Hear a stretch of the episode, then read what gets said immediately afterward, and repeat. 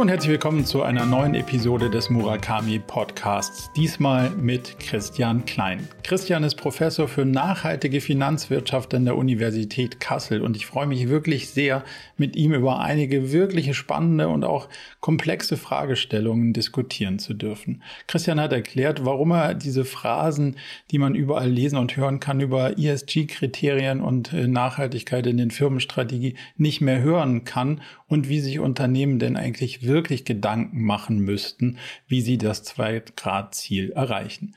Wir haben diskutiert, warum das Thema Greenwashing als Problem oft überbewertet wird, aber wie schwierig es gleichzeitig auch ist, das Thema Nachhaltigkeit wirklich sehr genau zu bewerten. Wir haben diskutiert, wie Unternehmen ihre Entscheidungen auf eine Mehrdimensionalität und damit auch Nachhaltigkeit ausrichten können und wie sie das ganze Thema dauerhaft in den Diskurs einbeziehen können, damit wir am Ende ein positives Verhältnis zwischen People, Planet und Profit gewinnen. Es hat mir wirklich großen Spaß gemacht und ich habe sehr viele Erkenntnisse gewonnen, die ich vorher nicht hatte. Von daher hoffe ich, es geht euch auch so. Jetzt also direkt rein und viel Spaß mit Professor Christian Klein.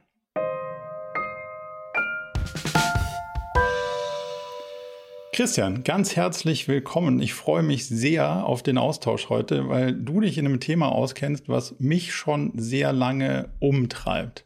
Vielleicht zum Beginn die Frage, wenn du auf einer Dinnerparty bist, auf der du keinen kennst und keine persönliche Agenda vertrittst, wie stellst du dich vor? Ich sage, also, eine sehr gute Frage. Hallo Marco. Ja, das erste ist, äh, mein Name ist Christian Klein und ich bin Vater und äh, mein, Ziel ist es, die Welt zu retten. Und dann hat man schon meistens ein ganz gutes Thema, weil ich meine, so dieses, hey, ich bin Professor an der Universität Kassel. Ich finde es total komisch. Also die meisten Menschen haben dann sofort so, so, so ein Bild von dir und das ist so ein Klischee, dass man dann entweder erfüllt oder nicht erfüllt. Und wenn man es nicht erfüllt, dann ist es irgendwie, hm, aber Menschen fangen sich auch an zu ver, äh, verhalten, wenn sie jemanden gegenüber sitzen haben, der irgendwie Titel hat. Das ist etwas, was ich nicht so mag. Also ich denke jetzt an Dinnerparty. Also wir haben mhm. das jetzt nicht weiter differenziert. Also das klingt für mich eigentlich so ein bisschen nach Spaß haben. Oder meinst du sowas Absolut. mit, äh, wo man ja mit Krawatte Networking machen muss und über Nö. das schöne Ambiente redet oder so. Also schon Spaß habe, okay. Ja, wenn man jetzt so ein bisschen über dich auf die, so auf die Suche geht, dann habe ich in der Brand 1 gelesen, da heißt es über dich Christian Klein, Professor für nachhaltige Finanzwirtschaft an der Universität Kassel. So viel hatten wir eben schon gehört. Kann die Phrasen über ESG-Kriterien in Firmenstrategien nicht mehr hören. Da sage ich nur stark. Das hat genau meinen Nerv getroffen. Kannst du mal erklären, warum genau nicht? Der Punkt ist doch der, also ich mache das Thema schon sehr, sehr lange. Ähm, es geht um Nachhaltigkeit, es geht darum, die Welt zu retten, in Kombination mit Unternehmen, die natürlich überleben wollen. Und als ich das Thema angefangen habe, vor zehn Jahren, also zu Zeiten, als man noch auf Kreuzfahrt gegangen ist, ohne nachher geschimpft zu werden und Strohhalme benutzen durfte und so weiter, da war das Thema eine absolute Nische. Das hat nicht wirklich viele Menschen interessiert. Und ähm, wie wurde das Ganze groß? Als man gemerkt hat, es geht hier nicht irgendwie um Wollsocken und mit dem Fahrrad zum Reformhaus fahren und äh, immer Daumen, äh, Zeigefinger hoch, sondern es geht ganz einfach um Risikomanagement. Und deswegen viele Unternehmen, es ist mein Eindruck, wenn ich da die Nachhaltigkeitsberichte lese, dann sehe ich so etwas wie, wir haben unsere Verantwortung erkannt und achten deswegen darauf, dass wir, und dann kommt irgendwas mit Kopierpapier und ähm, Umweltschutzlampen oder so. Äh, tatsächlich, wer jetzt noch nicht verstanden hat, welches Unternehmen noch nicht verstanden hat, dass so ein Thema wie der Klimawandel fundamentale Auswirkungen hat auf die Geschäftsmodelle und somit ein Risikomanagement-Thema ist, diese Unternehmen haben ein Problem. Also mhm. worum es uns geht, ist, die Unternehmen müssen erklären, wie sie sich vorbereitet haben auf das Zwei-Grad-Ziel. Denn das Pariser Klimaschutzabkommen ist ja nicht irgendwie nice to have, sondern das ist ein verbindliches Abkommen. Ich finde es zum Beispiel, machen wir ein Beispiel, ich finde es eigentlich immer lustig, wenn Unternehmen nach vorne gehen und sagen, wir erklären hiermit, wir sind wahnsinnig nachhaltig und wir erklären, wir werden bis 2050 klimaneutral sein. Das höre ich dann und denke mir, so what? Also das ist genau das, was die Welt vereinbart hat. Das ist wie, als würde man sagen, ähm, wir sind wahnsinnig anständig und wir erklären hiermit, wir werden ab jetzt bei Rot an der Ampel stehen bleiben. Mhm. Darauf hat man sich irgendwann geeinigt. Und heute kann man damit noch Punkte machen. Ich meine, die, der Punkt ist natürlich der, dass viele Unternehmen sich darauf noch nicht vorbereitet haben. Aber mir ist es eben ganz wichtig, dass wir die Sache mal einordnen. Also Pariser Klimaschutzabkommen ist nicht irgendwie äh, nice to have und ja, wenn die das wollen mit der Nachhaltigkeit, machen wir das mal, sondern das ist Risikomanagement. Da geht es um das Überleben des Unternehmens. Jetzt finde ich wichtig in der Betrachtung, dass man kritisch auf der einen Seite ist, aber auch nicht alle Unternehmen über einen Kamm schert, um denen nicht zu Unrecht quasi auf die Füße zu treten, die sich ja wirklich bemühen in einer komplexen Herausforderung und schon wirklich was machen. Wie unterscheidest du da persönlich, damit du, damit du eine faire und balancierte Sicht auf das jeweilige Unternehmen kriegst? Also ganz wichtig ist, dass wir festhalten, ähm, Nachhaltigkeit ist ja kein Zustand, sondern es ist ein Prozess. Das mhm. heißt, wir haben ein Ziel, zum Beispiel das Pariser Klimaschutzabkommen oder Biodiversität bewahren. Und jeder Schritt in diese Richtung ist ein guter Schritt. Das heißt, ich wehre mich schon mal dagegen, zu sagen, das eine Unternehmen ist nachhaltig, das andere ist nicht. Mhm. So, das ist ein Prozess und wir müssen alle mitnehmen. Und da braucht es eben ganz viel Aufklärungsarbeit und ganz viel Dialog und genau dieses Zeigefinger-Dingsbums, das bringt gar nichts und das ist auch unfair. Also ich hoffe, das ist jetzt nicht falsch rübergekommen. Ich habe nur deine Frage Absolut. beantwortet, ja. warum ich das mit den teilweise Probleme habe mit denen, was in den Geschäftsberichten steht. Ähm, also für mich gibt es keine bösen und keine guten Unternehmen, sondern das ist ja sogar so, wenn wir jetzt sowas nehmen wie einen Klimawandel, da gibt es ja so Branchen wie die Stahlindustrie, die Zementindustrie und so weiter an die denkt man erstmal gar nicht, aber das sind ja die entscheidenden Branchen, die wir irgendwie klimaneutral bekommen müssen, wenn wir ernsthaft das Pariser Klimaschutzabkommen einhalten wollen. Also wie hm. viel du Auto fährst oder wie viel ich Auto fahre, das unterm Strich macht das nicht viel aus. Aber ganz, ganz großes Thema ist ähm, Eisenstahl, Beton, wie kriege ich das klimaneutral? Und deswegen sind die wirklich wichtigen Player so Unternehmen wie ähm, Heidelberg Zement oder wie ThyssenKrupp, und darauf kommt man erstmal nicht, wenn man an Nachhaltigkeit denkt. Aber das sind die ganz, ganz großen Hebel. Und bei den beiden Unternehmen kann ich zum Beispiel sagen, die haben dieses Thema auf der Agenda und die machen da sehr, sehr viel. Also auch sicher global sind die mit vorne dran bei den Überlegungen, wie man das denn schaffen kann. Wenn man jetzt da so drauf schaut und, und schaut so ein bisschen auf, was gibt es denn da für Kriterien, dann ist man ja relativ schnell bei diesen ESG-Themen und hat auch relativ schnell das Gefühl, naja, ob das jetzt so wirklich die, die Realität beschreibt und ob da nicht dann doch viel mehr Greenwashing betrieben wird an der einen oder anderen Stelle, als einem lieb wäre. Ich finde, da hat man so mäßig gutes Vertrauen teilweise und ich finde teilweise berechtigt und teilweise wahrscheinlich auch unberechtigt. Nach welchen, mein, ja, sag gerne. Meine Meinung ist, dieses ähm, Thema Greenwashing wird tatsächlich überbewertet. Ähm, okay. Woher kommt das? Ich glaube, das hat, das, das, Problem ist, dass es ja viel ESG mit der Finanzindustrie zu tun hat. Mhm. Und die meisten reagieren da so ein bisschen, oh, das ist der Kapitalmarkt, Finanzmarkt, die sind per se irgendwie schlecht. Und wenn die jetzt plötzlich was vermeintlich Gutes machen wollen, ist das mit Sicherheit Betrug. Also schauen wir uns das Thema ESG doch mal an. Eigentlich ist es ja total lustig, also ökologisch, sozial Governance. Damit messen wir jetzt plötzlich, wie nachhaltig ein Unternehmen sein soll. Die erste Frage ist, warum mit ökologisch-sozial Governance ESG?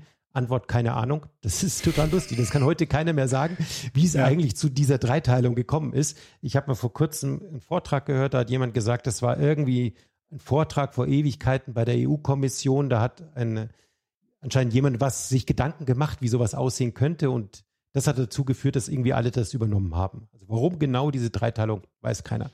Aber darauf hat man sich nun mal geeinigt. Zweitens, und das ist doch die spannende Frage, wie misst man das? Mhm. Und in der Realität sind das spezialisierte Ratingagenturen, also Nachhaltigkeitsratingagenturen, die versuchen, Unternehmen danach zu klassifizieren.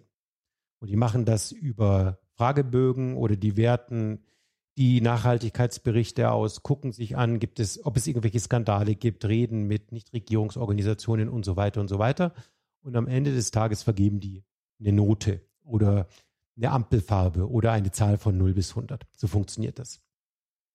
Also wir arbeiten mit einigen dieser Ratingagenturen zusammen und ich kann sagen, die meinen das total ernst. Also das sind oft Leute, die wirklich auch die Welt retten wollen, die meinen das ernst. Aber das Problem liegt doch woanders. Ähm, nehmen wir ein Unternehmen wie Tesla. Also wenn du jetzt sagst, auf einer Skala von 0 bis 10, wie nachhaltig ist Tesla? Was würdest du hm. sagen? Ha, auf einer Skala von äh, wahrscheinlich fünf. Also sie, sie, redu sie, reduzieren viel von dem, was die anderen machen, aber noch nachhaltiger wäre es, keine Autos zu bauen. Also so ge gefühlt und, irgendwo in der, in der Mitte. Aber das Lustige ist, weil darum geht es mir, jetzt wären wir voll in der Diskussion drin. Ja? Also ja. was ist, wie willst du das denn bewerten? Also Klar. kannst du sagen, Autos sind per se blöd, egal ob Elektro oder nicht. Ähm, Tesla Kacke. Oder du sagst, die Batteriediskussion und so weiter. Tesla furchtbar. Dann, ja. Oder du kannst sagen, wenn wir voraussetzen, dass wir Mobilität brauchen, dann brauchen wir E-Autos. Da hat e, ähm, Tesla eine Vorreiterfunktion, Tesla 10 Punkte. Und jetzt wird es richtig komplex. Jetzt sagen wir, jetzt hat Tesla aber noch einen CEO, Governance, der per Twitter versucht, die Märkte mal zu manipulieren. In Deutschland wäre dann, das eine Strafe. Dann auch noch Twitter kauft. Ja. ja, klar. Ja. Und in Deutschland wäre das eine Straftat. Also mal im Ernst. Äh, ja. Ich glaube, Elon Musk würde in Deutschland ins Gefängnis gehen für das, was er jeden Tag macht. In den USA geht das. Und dann wird es ganz komplex. Dann kannst du sagen, ja gut, die Produkte sind gut, der CEO, der ist sehr zweifelhaft, dann landen wir wieder bei fünf. Also Tatsache ist, wenn du dir am Beispiel von Tesla vier verschiedene Ratingagenturen guckst, du wirst vier völlig unterschiedliche Ratings finden. Hm. Weil eben die Modelle, die da hinten sind, also das Weltbild, das die haben, völlig unterschiedlich ist und da kommst du auf verschiedene Bewertungen. Es geht hier um Werte. Ja, und wenn wir beide jetzt hier über Nachhaltigkeit uns unterhalten, können wir uns wahrscheinlich vier Stunden super unterhalten und werden nach vier Stunden erst draufkommen, dass wir von völlig verschiedenen Dingen reden. Weil alle Menschen, das wissen wir auch aus unserer Forschung, alle finden Nachhaltigkeit super, aber keiner kann wirklich erklären, was es ist. Mhm. Das, das ist eben das Problem. So, und jetzt zu deiner Frage, ESG. Ähm, ich glaube, da geht es viel um Missverständnisse. Also das sind externe äh, Ratingagenturen, die versuchen das zu messen, die versuchen das so gut zu machen, wie es irgendwie geht. Aber ich glaube, am Beispiel Tesla wird einem schnell klar, dass es alles andere als trivial ist. Absolut. Jetzt ist ja der spannende Teil, wenn du sagst, hinten wird bewertet von jemand Unabhängigem, der sich nach einer anderen oder mehreren Leuten, die unabhängig da drauf gucken und die sind sich noch nicht mal einig, wie sie es bewerten. Meine zentrale Frage ist ja, wie muss ich das Unternehmen steuern? Also das heißt, ich muss ja dieses Weltbild, was du gerade ansprachst, nicht nur hinten zum Bewerten eingebaut haben, sondern eigentlich auch ganz vorne, weil da werden ja die Entscheidungen getroffen. Und wenn mhm. ich Entscheidungen treffe, ohne im Hinterkopf zu haben, dass das ja auf all diese Dimensionen massive Auswirkungen hat und dass das ein Trade-off ist, dann werde ich ja, ja zwar irgendwie geratet, aber nicht sonderlich schlau da durchkommen. Gibt es in deiner Meinung nach schon irgendwie sowas wie eine Einigkeit darüber, zu welchen Kennzahlen man denn tendieren müsste, um das Unternehmen wirklich zu steuern, damit People, Planet, Profit am Ende auch wirklich positiv in einem Verhältnis steht? Also das ist eine sehr gute Frage und da habe ich eine sehr besondere Meinung dazu. Also ich glaube, es gibt keine Einigkeit, aber ich würde eine Wette anbieten, was kommen wird und vielen ist das noch nicht bewusst. Okay. Ähm, es, es, gibt aus meiner Sicht einen Gamechanger, der in den letzten drei Jahren gekommen ist, und das ist die EU-Taxonomie. Mhm. Jetzt wird es technisch, ich vermute mal, dass du, du weißt, was das ist, aber ich glaube mal irgendwie, viele Menschen haben es gehört, weil jeder hat seit dem äh, Silvester 2021 und Atomkraft und so weiter.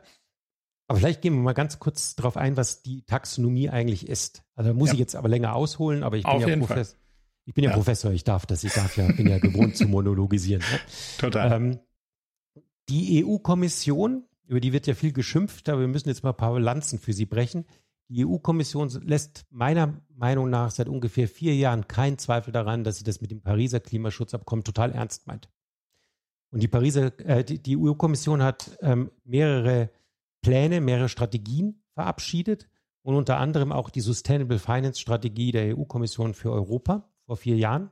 Das Ding war sehr beeindruckend. Und da sagt sie ganz explizit, wir planen, also wir wollen die Welt retten. Es steht ein bisschen anders da, aber das steht sinngemäß da. Und dann steht da, das wird sehr, sehr, sehr teuer. Es wird so, also das Pariser Klimaschutzabkommen zu erreichen, wird so teuer, das können wir nicht bezahlen mit Steuergeldern. Das bedeutet, wir brauchen private Mittel. Also es geht nicht nur mit Steuergeldern, wir brauchen anderes Geld. Und so viel Spenden kannst du auch nicht einsammeln. Deswegen sagt die EU-Kommission, wir wollen die Geldströme auf den Kapitalmärkten umleiten von nicht nachhaltigen Aktivitäten in nachhaltige Aktivitäten. Und diesen Satz, der steht ganz vorne, das ist der zweite Satz, den finde ich doch besonders. Ich habe ein bisschen gebraucht, bis ich es verstanden habe, weil da steht nicht, wir bitten die Kapitalmärkte oder da steht auch nicht, äh, wir fänden es gut oder so, sondern da steht, nee, wir leiten es um von, in nachhaltige Aktivitäten. Die Frage, die wir uns dann, nachdem wir das verblüfft zur Kenntnis genommen haben, stellen, ist, äh, was zum Teufel ist eine nachhaltige Wirtschaftsaktivität? Und da sagt die EU-Kommission, ja, genau wissen wir das auch nicht, aber wir werden es definieren. Mhm. Und die EU-Kommission hat sich also dann hingesetzt und eine, äh, aufgeschrieben, was für sie nachhaltige Wirtschaftsaktivitäten sind. Und äh, also als ich das zum ersten Mal gesehen habe, habe ich es nicht verstanden. Ich habe sehr lange gebraucht, um es zu kapieren, weil es so neu ist. Inzwischen habe ich es verstanden. Ich bin begeistert.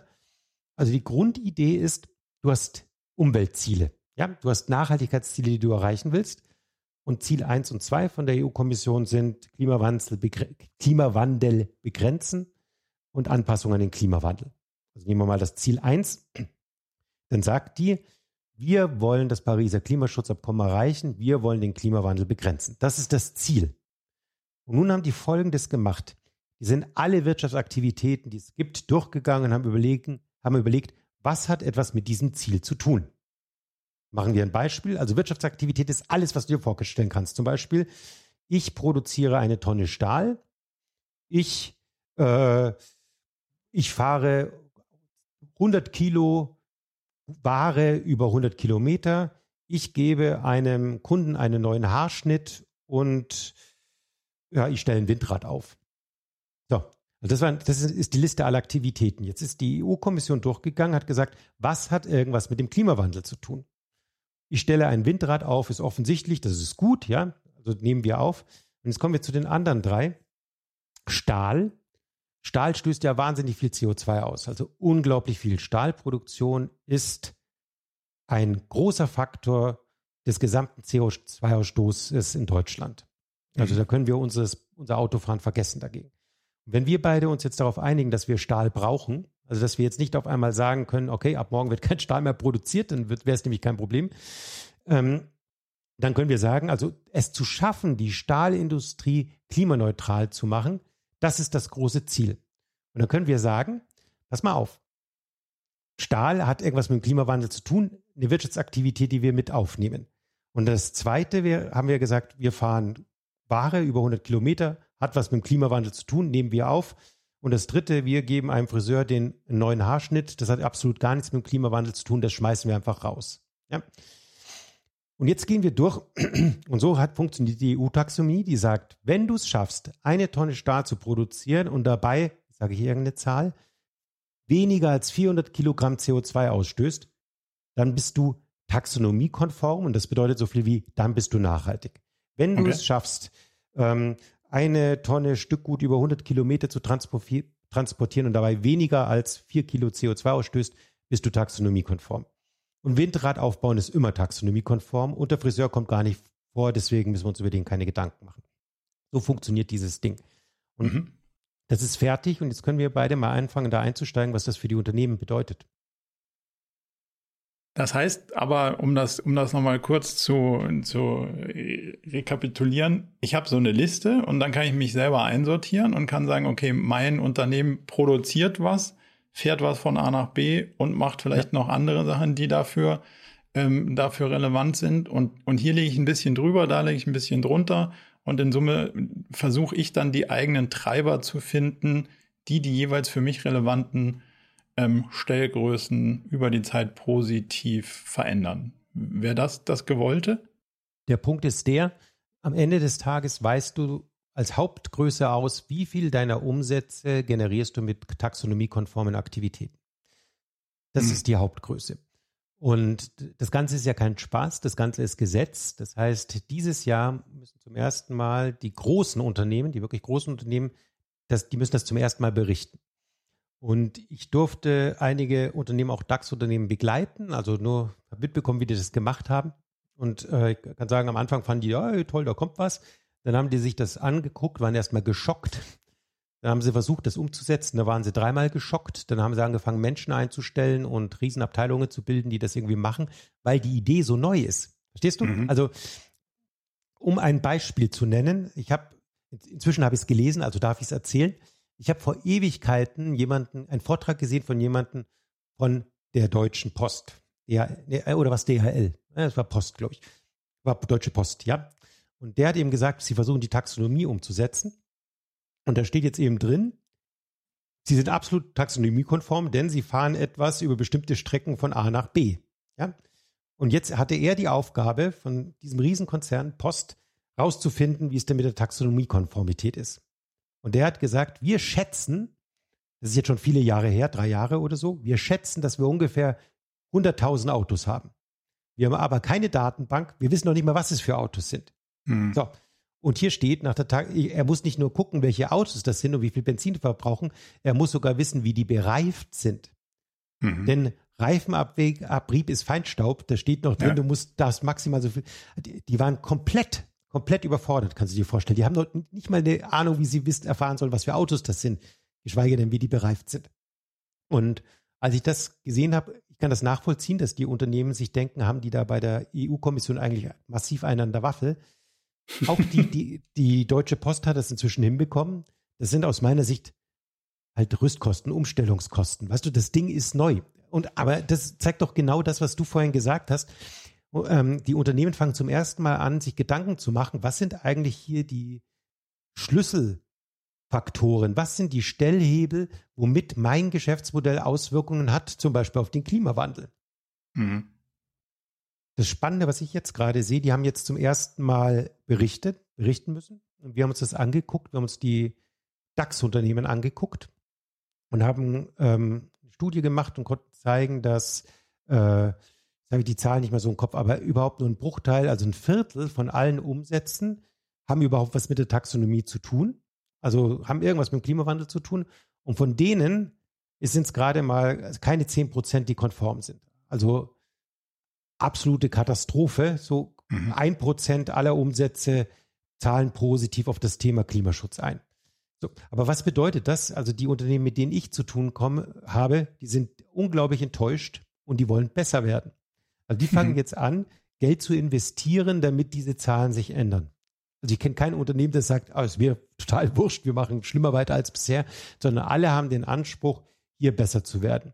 Und das ist ja das Schöne. Du siehst, das einzige, die einzige Regulatorik ist, dass sie es ausweisen müssen. Ähm, es, steht nirgendwo, dass sie es, ähm, dass sie es schaffen müssen. Aber sie, bis, bis, jetzt Stand heute ist es das Ziel, dass, ja, oder ist es die, das Ziel der Unternehmen, wirklich hier besser zu werden? Wir können uns ja überlegen, was die wirklichen Gründe dafür sind. Das heißt aber, um das nochmal zu unterstreichen, hinten raus hängt nicht eine Besteuerung an dem ich bin so und so gut und so und so schlecht, sondern ich muss mich nur dem öffentlichen Vergleich stellen und sagen, so, ich bin jetzt von allen Beteiligten irgendwie auf dem letzten Platz oder ich bin ganz vorne oder im Verhältnis äh, ist mein Umsatz zu sehr, sehr vielen Prozentzahlen noch sehr belastend für den Rest oder zu sehr, sehr vielen Prozentzahlen irgendwie gut für den Rest, ohne dass ich einen direkten finanziellen Impact daraus habe. Ja. Und jetzt kommen wir zum Thema Sustainable Finance. Also was du, was du sagst, ist wahr. Also die haben erst, also es steht nirgendwo, du kriegst eine Strafe, du musst mehr Steuern bezahlen, wenn das so und so ist, oder du kriegst eine Subvention, wenn das so und so ist. Sondern tatsächlich ist es Stand heute so, es geht nur um diesen, um diese ähm, nachhaltigen Fonds.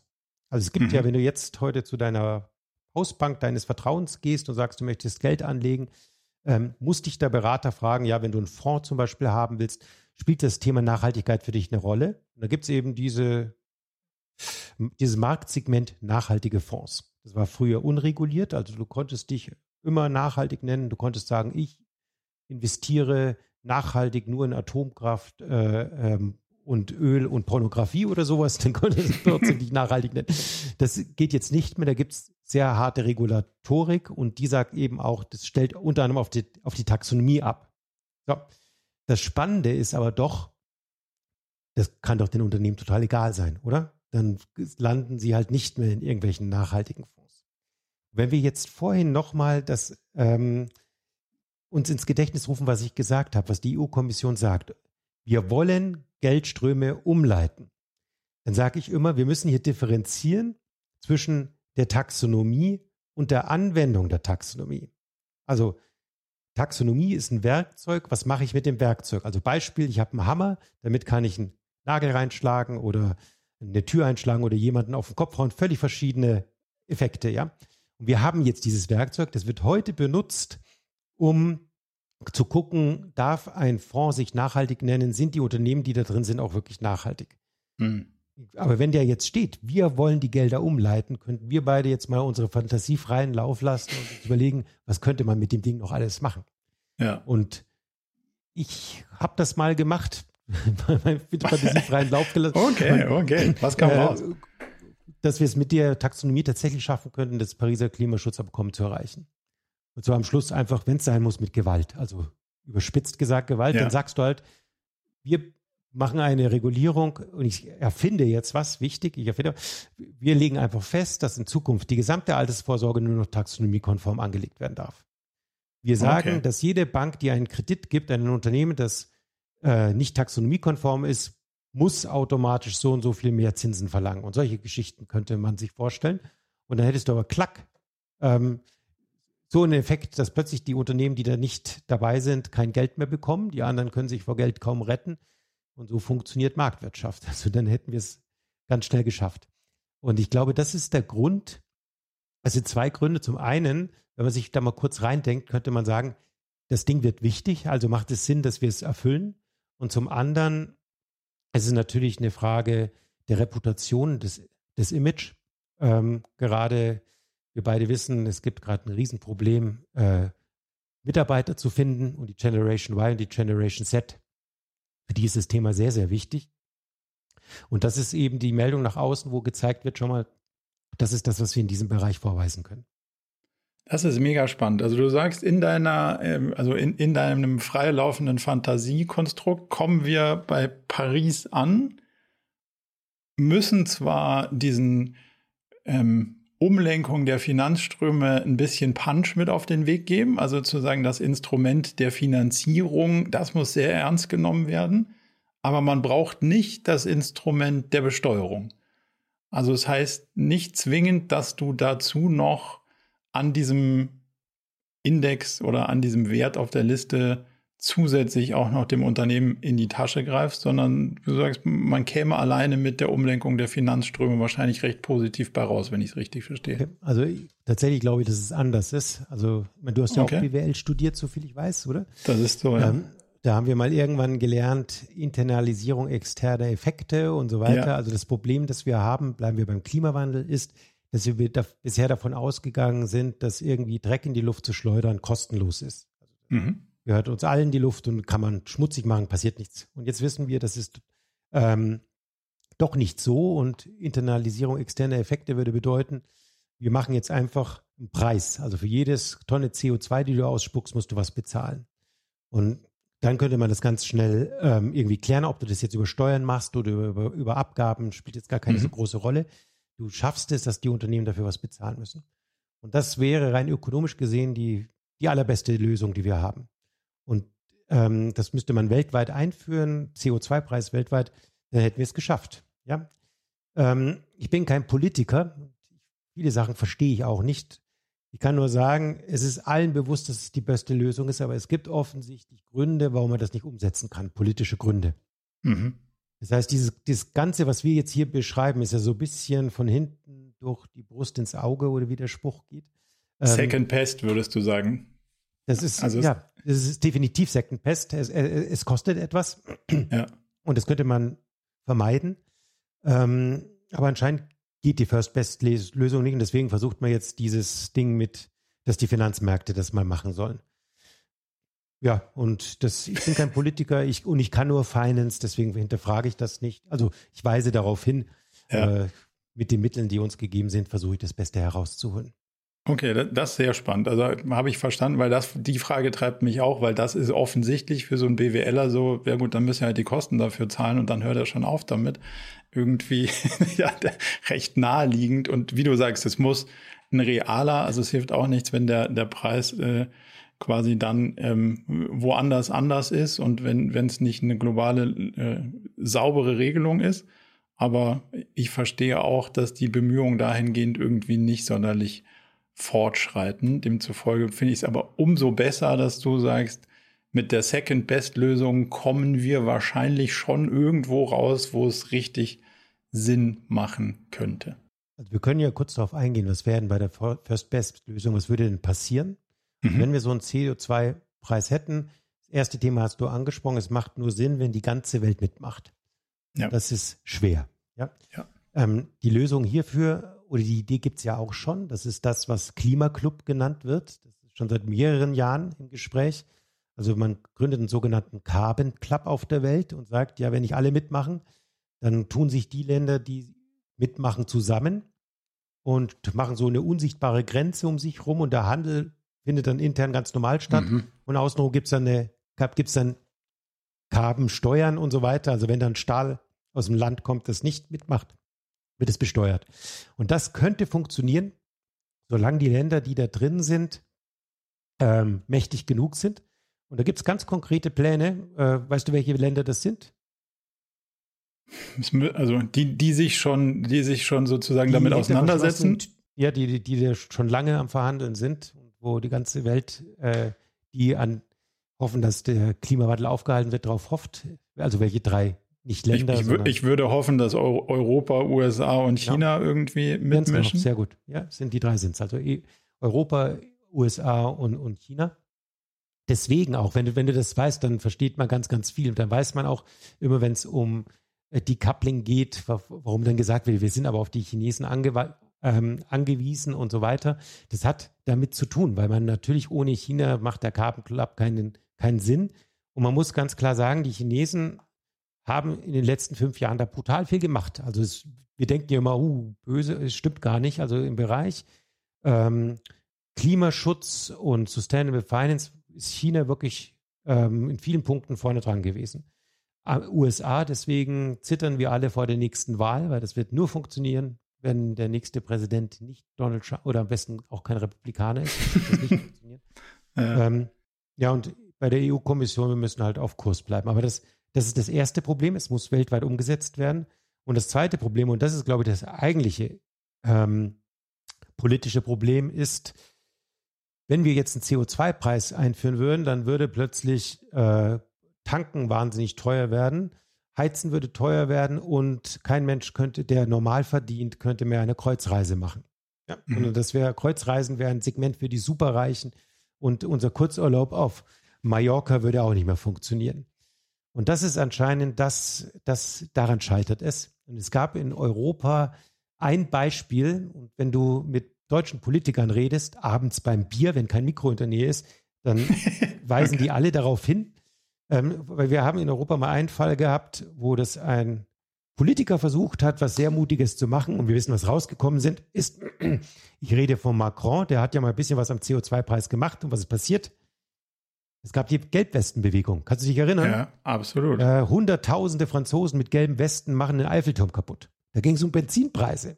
Ja. Also das, und jetzt, das will ich nicht bewerten, aber man muss sich einfach mal klar machen, ähm, also die, He die Habecksche Heizungsdebatte hat uns ja auch viel gezeigt. Ja? Wie ist dann plötzlich, wenn es an den einen, ja, ich will jetzt nicht über Wärmepumpen reden, aber ich glaube, der, der eigentliche Punkt ist, es geht hier auch gar nicht um Technologien, sondern es geht um den Geldbeutel. Es war zum ersten Mal, dass viele gemerkt haben, ja, wie Klimawandel aufhalten, ja schön und gut, aber kosten darf mich persönlich das doch nicht, den da drüben ja. schon und so weiter, aber, aber mich doch nicht. Und, und, aber das ist die Wahrheit und das traut sich keiner sagen. Ich glaube, wir müssen mal irgendwann ehrlich sein und sagen, ja, die Welt retten wird ein bisschen was kosten und zwar dich, lieber Marco, und auch mich. Und die Aufgabe der Politik wird sein, dass ich ein bisschen mehr bezahlen muss als die Tante Erne nebenan, die von ihrer Rente lebt, weil ich mehr verdiene. Mhm. Aber das politische Realität ist offensichtlich, sobald man sich hinstellt und sowas sagt, kommt irgendeine Partei von meistens aus den Ecken und sagt, stimmt gar nicht, wir kriegen das auch ohnehin und da werden die auch ernsthaft gewählt.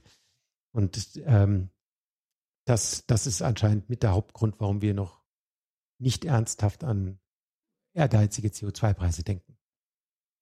Lass, mal, lass uns gleich mal so ein bisschen auf das Thema ähm, Investition und was kostet das ähm, einsteigen, weil das finde ich eine sehr spannende Dimension. Aber vorher nochmal so die Frage, was sind denn die richtigen Einheiten, um diesen Trade-off gegeneinander abzuwiegen? Also man, man, ich mag dieses People, Planet, Profit Gedankengut, so das ist ja auch mittlerweile aus den 90ern.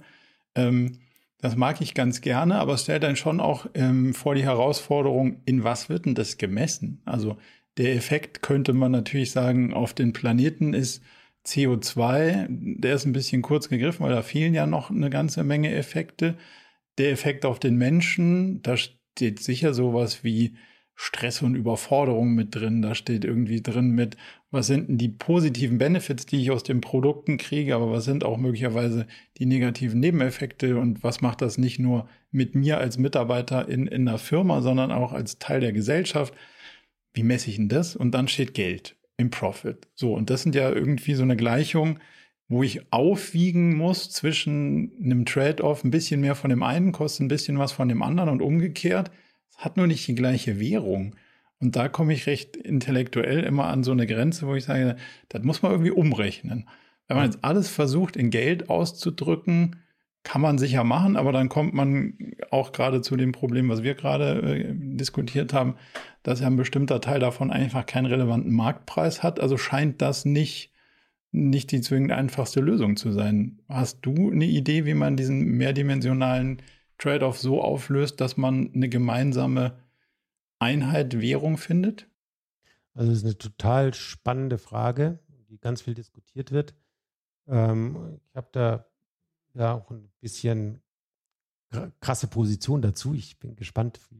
Also erstmal, was, was viel gemacht wird, ist, ähm, also ein, eine große Sache ist, dass man auf die SDGs geht, auf die Sustainable Development Goals der, der Welt. Die ganze Welt hat sich darauf geeinigt, diese Nachhaltigkeitsziele zu erreichen bis 2030. Und wer die kennt, ich finde das faszinierend, ähm, weil man kann ja nichts dagegen haben. Also Hunger beseitigen, Armut, ja. ähm, Hinten raus Bildung. kippen sie etwas find, und dann sind sie nicht mehr so richtig sauber aufgestellt, finde ich. Also hinten raus wird wohl ein bisschen wird, geschludert. Ja, oder es wird technisch hinten raus. Also hört es auch bei mir, wo ich nicht weiß, wozu braucht man das jetzt, aber egal. Ja. Vom Prinzip her ist es super und es ist bunt und es gibt Unterziele und, und, es gibt KPIs, eine tolle Sache.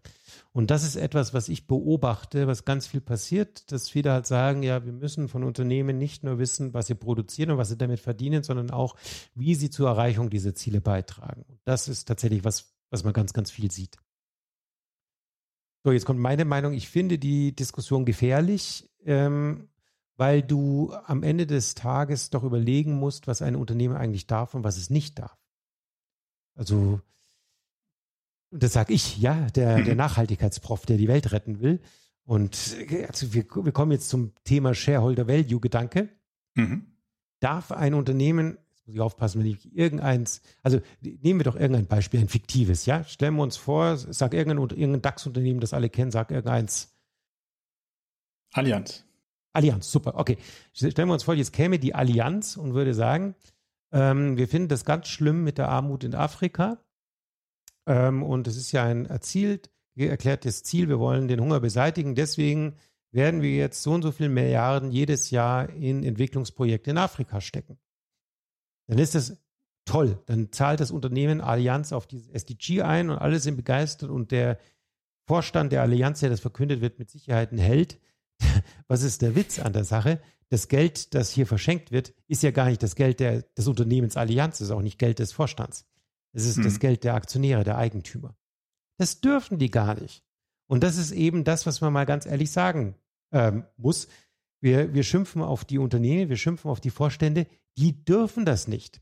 Wenn die hm. Geld verschenken würden, dann wäre es ja nicht ihres, also sie könnten hier jede Menge Karma-Punkte einsammeln, indem sie Geld anderer Leute ver verschenken. Also ja. was man sich überlegen müsste, ist, wie können wir, wie kann die Allianz die ähm, Aktionäre fragen, seid ihr bereit, dass wir ganz viel Geld spenden? Dann kommt sofort als Antwort, naja, das können die Aktionäre auch selber spenden. Dazu brauchen sie die Allianz nicht. Und dann bist du in dieser Diskussion drin. Und, und die müssen wir führen, wenn wir anfangen, uns über diese Punkte, die du genannt hast, Gedanken zu machen. Das heißt also, der Umweg über den Beitrag auf ein Ziel, was mehrdimensional ist, aber nicht zwingend das Ziel des Unternehmens, sondern sagen wir mal der Gesellschaft und der Umwelt, den finde ich auch schwierig. Ja. Aber im, wenn wir nochmal daran angreifen, in der eigenen Steuerung, jetzt nehmen wir vielleicht irgendwie ein Unternehmen, was, was eher nicht so wie eine, wie eine globale Bank funktioniert, wie so eine Allianz, sondern irgendjemand, der wirklich was produziert und du hast Werke und du hast auch, äh, deine Produkte haben richtigen Impact. Ja. Und trotzdem musst du ja diesen Trade-off für dich bewerten. Heute ein bisschen mehr für die Gemeinschaft, morgen ein bisschen mehr für die Umwelt heißt aber gleichzeitig heute und morgen ein bisschen weniger für den Profit und damit ein bisschen weniger für die Inhaberstruktur. Also A, wie kriege ich den Trade-off überhaupt bewertet und kriege ich ihn vielleicht so bewertet? Und das ist, glaube ich, auch Teil der Kritik, die ich bei dir verstanden habe, ja. dass es morgen und übermorgen vielleicht sogar mehr Profit machen könnte, wenn ich sage, es ist nicht nur Kosten, sondern es ist eine Investition. Also dann würde es ja dazu dienen, dass ich übermorgen vielleicht sogar mehr machen würde. Aber ich müsste ja sehr genau abwägen können, wie, wie, wie die so und so viel Euro, die gegen ein bisschen mehr Artenschutz zu traden sind und die so und so viel Euro, die gegen ein bisschen weniger Stress und Überforderung und gesellschaftlichen Druck an der Stelle zu traden sind, wie die sich auswirken könnten morgen und übermorgen. Und dazu muss ich es ja irgendwie in so ein Verhältnis setzen können. Wie blickst du denn da drauf? Also ähm, das ist eine sehr, sehr gute Frage. Also was wir brauchen, ist, wir brauchen neben der finanziellen Rendite so etwas wie eine soziale und eine ökologische Rendite. Mhm. Und ähm, am Ende des Tages hoffen wir, und das ist Sustainable Finance, wir hoffen, dass es da draußen Investoren und Investorinnen gibt, die bereit sind, für eine soziale oder ökologische Rendite erst einmal auf eine finanzielle Rendite zu verzichten. Das ist das, was du gerade gesagt hast. Und da bin ich mhm. voll bei dir. Das ist eigentlich das, was wir, also jetzt zum Beispiel bei mir im Team, die, die Sustainable Finance schon länger machen, was, was uns treibt, unsere Hoffnung, dass es diese Investoren gibt, die das machen, weil die eben sagen, es geht mir um die Zukunft meiner Kinder und ich bin bereit, auf finanzielle Performance zu verzichten. Oder die eben das sagen, was du gerade gesagt hast. Ich bin der Überzeugung, dass sich diese Geschäfte langfristig auszahlen. Es ist eine Investition und zwar in die Zukunft meiner Kinder, aber auch durchaus für mich. Ich denke nur langfristig, nicht kurzfristig. Ähm, Finde ich einen total wichtigen und spannenden Punkt, aber und dazu brauchen wir, und darauf wolltest du die ganze Zeit hinaus, irgendwie so etwas wie eine soziale und äh, eine ökologische Rendite. Also, dass das Unternehmen anfängt auszuweisen, neben dem, was es finanziell gemacht hat, was hat es denn ähm, sozial und ökologisch gemacht. Mhm. Eine Möglichkeit wäre die Taxonomie. Mhm. Also auch hier, wir, sind da ganz am Anfang und gerade draußen sind viele realwirtschaftliche Unternehmen sehr, sehr frustriert und äh, bei, der, bei denen stellen sich alle Nackenhaare auf, wenn man das Wort Taxonomie sagt. Ich bin da noch immer äh, naiv euphorisch, ähm, weil ich glaube, das könnte tatsächlich ähm, ein Schritt in die richtige Richtung sein. Wenn wirklich hier alle Umweltziele definiert sind und so weiter und die Unternehmen ausweisen und dann zeigen können, sie wachsen und so weiter und ähm, dann Projekte machen können, wenn wir beide mal ein bisschen rumspinnen nach dem Motto, passt mal auf, liebe Investoren, wenn ihr mir Geld gebt zu besonderen Konditionen, werde ich damit auch besondere Sachen machen, die dazu führen, dass meine Taxonomiekonformität steigt. Mhm. Das klingt jetzt vogelwild, aber wovon ich rede, sind ähm, Green Bonds oder also diese Produkt, diese Produkte gibt es ja schon. Und ich glaube, das wird noch viel mehr an Wichtigkeit gewinnen. Gibt es ein vergleichbares Konzept für die soziale Rendite? Also wo du einen Ansatz siehst, wo man sagt, okay, da könnte man, das so eine, so eine Näherung, äh, ja. da kann man darauf hoffen, dass das in die Richtung geht? Also bezogen auf die Taxonomie, ist eine, es gibt eine soziale Taxonomie, die ist allerdings nie fertiggestellt worden und da wird auch nichts mehr erstmal kommen die nächsten Jahre, weil dann ist was Blödes passiert. Dann ist nämlich Russland in der Ukraine einmarschiert. Mhm. Und das hat tatsächlich hier alles auf den Kopf gestellt. Also so absurde Fragen wie, gehören Waffen in eine soziale Taxonomie und so Geschichten kamen dann plötzlich, oh, also ja, da passiert jetzt erstmal nichts mehr. Ähm, was es gibt, es gibt so ähm, ähm, Produkte, die, die heißen, tragen dann so Namen wie Social Impact Bonds. Mhm. Das bedeutet also, dass ein Unternehmen, das ähm, kommt und sagt, wir machen hier mache ein Beispiel, das, so hat das ganze Thema auch begonnen, dass ein privatwirtschaftliches Unternehmen gesagt hat, wir kümmern uns um die Wiedereingliederung von Strafgefangenen ähm, und wir können das besser als der Staat. Und es gab dann eben so, so, ein, so ein Programm, das, wo ihm gesagt wurde, wenn ihr es schafft, diese Wiedereingliederung vorzunehmen und eine Rückfallquote habt von weniger als so und so viel, bekommt ihr mehr Geld. Und ähm, in diese Richtung gibt es ganz, ganz viel. Das ist dann meistens, dass die Unternehmen also einen Kredit bekommen, also Bonds, ähm, Anleihen werden ausgegeben, da können, die können dann du und ich kaufen und da steht dann drauf, wir verleihen zu echt richtig guten Konditionen unser Geld, das Geld von Marco und von Christian an dieses Unternehmen. Das Unternehmen sagt, es wird es mit diesem Geld schaffen, folgende Kennzahl zu erreichen. Das kann zum Beispiel Reduktion von CO2 sein. Das kann ähm, sein, dass irgendwie Kinderarmut verringert wird in der Lieferkette oder irgendwie sowas. Und wenn sie es nicht schaffen, bekommen wir beide einen höheren Zins.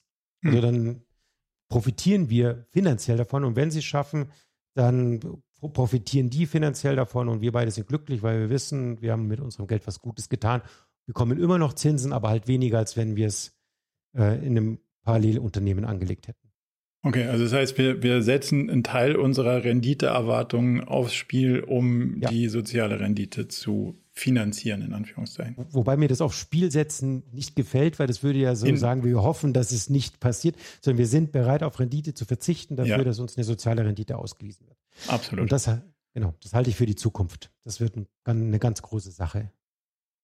Die andere Seite der Trade-off-Betrachtung ist ja, als Unternehmen hilft mir auch nichts, wenn ich People und Planet gut im Wind stehen habe, mir der Profit aber abhanden gekommen ist und ich den Rest der Geschichte nicht mehr erleben darf, weil mir unterwegs das, äh, die Energie ausgeht. Wie viel Investitionen beziehungsweise Reduktion der Marge darf sich so ein Unternehmen denn heute leisten, um trotz angespannter Wirtschaftslage und multipler Krisen sich nicht, weil du hast ja vorhin gesagt, ist vor allem eine Frage der Risikobetrachtung, so aus dem Fenster zu lehnen, dass die nächste unvorhersehbare Krise äh, sie sozusagen über den Jordan führt. Wie, wie, wie betrachten Unternehmen oder wie sollten Unternehmen da drauf blicken? Allgemein kannst du sowas ja nicht beantworten, oder? Also, ja, ist das so. Ja, aber du musst also, das ja in dein Risikomodell irgendwie ein, einbauen, oder? Aber wenn du hast gerade gesagt, wie viel ähm, Reduktion des Umsatzes oder der, der, der Rendite dürfen Sie hinnehmen, um was ökologisch zu erreichen, sind wir wieder dabei, ähm, ein DAX-Unternehmen darf das doch eigentlich gar nicht.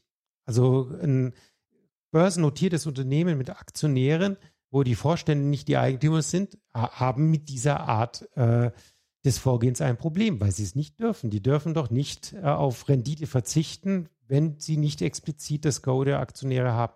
Du, du musst es umkehren. Mhm. Du musst wirklich sagen, es ist ein Risikofaktor. Ja. Wir müssen in unser Risikomanagement einbauen, was passiert, wenn wir das Pariser Klimaschutzabkommen wirklich erreichen.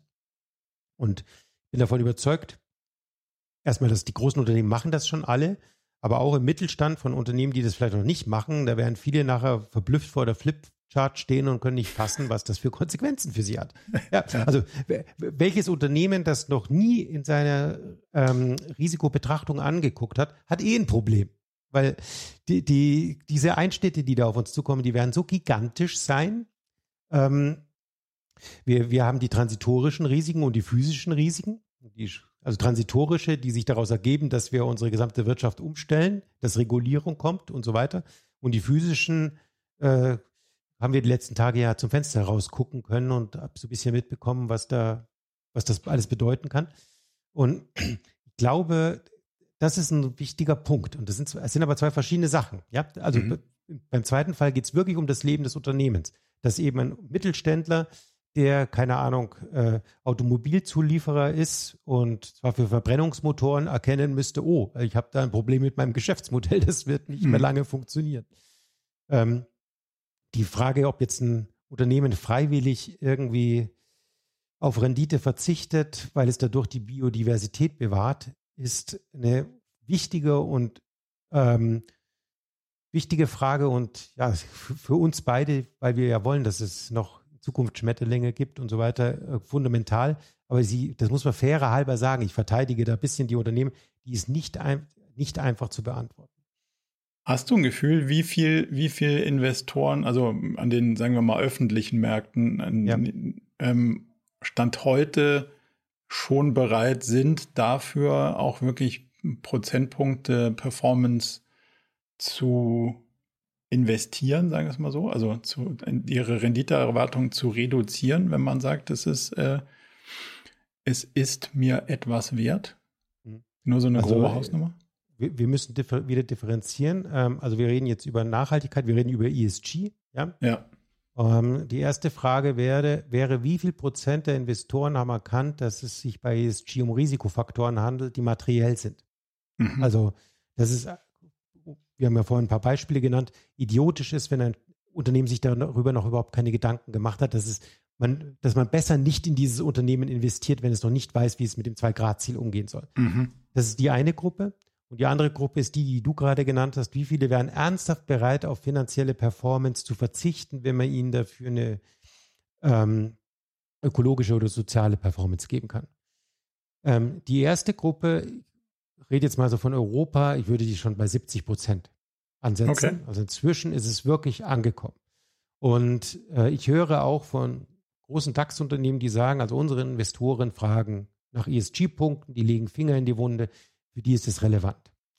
Die zweite Gruppe ist sehr, sehr klein und hier zu schätzen ist einfach, das macht keinen Sinn. Also, okay. nee, ich, ich, ich also ähm, klein. Ist klein, ja. ja. Aber ich, ich biete die Wette an, dass diese Gruppe größer werden wird. Mhm. Ähm, warum biete ich die Wette an? Erstmal, weil ich so ein unerträglicher Optimist bin. Also ich glaube, das alles das mag ich. gut wird. Ja, aber äh, ich glaube auch, dass vielen da draußen, die sich mit dem Thema Nachhaltigkeit beschäftigen, im Finance-Bereich, denen ist diese Differenzierung, die wir gerade sagen und die ganz, ganz wichtig ist, noch nicht wirklich klar. Also mhm. diese, diese die Unterscheidung zwischen keinen Schaden anrichten und was Gutes bewirken, ja, oder Nachhaltigkeit als Risikofaktor betrachten oder wirklich zu versuchen, durch die Hebel des Finanzmarktes unsere Welt zu retten. Und weil das viel noch nicht so klar ist, ähm, ich erlebe das als Prozess, wie, wie alle, die mit dem Bereich zu tun haben, langsam lernen. Und ich durfte das an mir selber ähm, erleben. Und ich habe jetzt das Glück, dass ich ein paar Jahre voraus bin. Also ich bin überzeugt, dass da viele sich Gedanken machen werden und dass wir bei dieser Diskussion landen werden. Und das ähm, wir noch überrascht sein werden, was da alles kommen wird. Auch an neuen Produkten, an neuen Ideen, an neuen Finanzprodukten, an Diskussionen. Da bin ich ganz guter Dinge. Die spannende Betrachtung da ist ja schon auch, dass man sagt, okay, wenn wir jetzt der, dafür wurde ja zum Beispiel die Deutsche Bank öffentlich kritisiert, dass sie in, ja, sagen wir mal, dass sie Vorhaben finanziert, gar nicht mal in die investiert, sondern sie nur finanziert, die ähm, quasi noch klimaschädlich sein werden, obwohl sie Stand heute noch gar nicht angefangen wurden. So.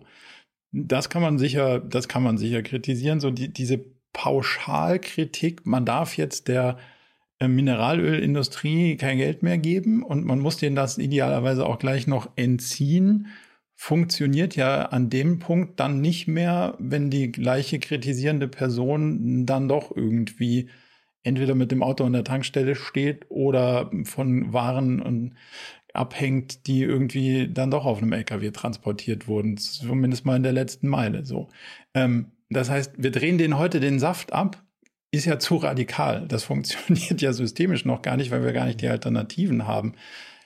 Gibt es einen schlauen Weg, den du siehst, wie das, also sozusagen, wie die Kritik mitwachsen darf, damit am Ende noch gesellschaftlich auch überhaupt funktioniert und aber trotzdem nicht zu lax ist. Also dann zu mhm. sagen, ja, man kann es ja nicht abdrehen, weil, und das bleibt die nächsten 20 Jahre so, wäre ja genauso eine Katastrophe, weil dann ist man ja auf der, lass man nur nicht zu schnell ändern, ähm, funktioniert ja noch alles und da will man ja auch nicht sein. Wie, ja. wie, wie, wie nimmst du diesen, die Bewertung des Wandels da wahr? Also meine Wahrnehmung ist, dass das gerade in ganz großem Umfang verstanden wird. Mhm. Und das Stichwort ist hier Transformationsfinanzierung. Also, dass man eben erkennt, es geht nicht darum, das Nachhaltige zu finanzieren und das Böse nicht zu finanzieren. Also so dieses Schwarz-Weiß-Denken, ähm, sondern es geht eigentlich darum, das Schwarze zum Weißen zu bringen. Und der Hebel ist tatsächlich größer, dass wenn du es schaffst, dass irgendein Stahlunternehmen Richtung Klimaneutralität geht, dieser Hebel ist größer, als wenn du das 48. Windrad aufstellst, das eh irgendwie finanziert worden wäre.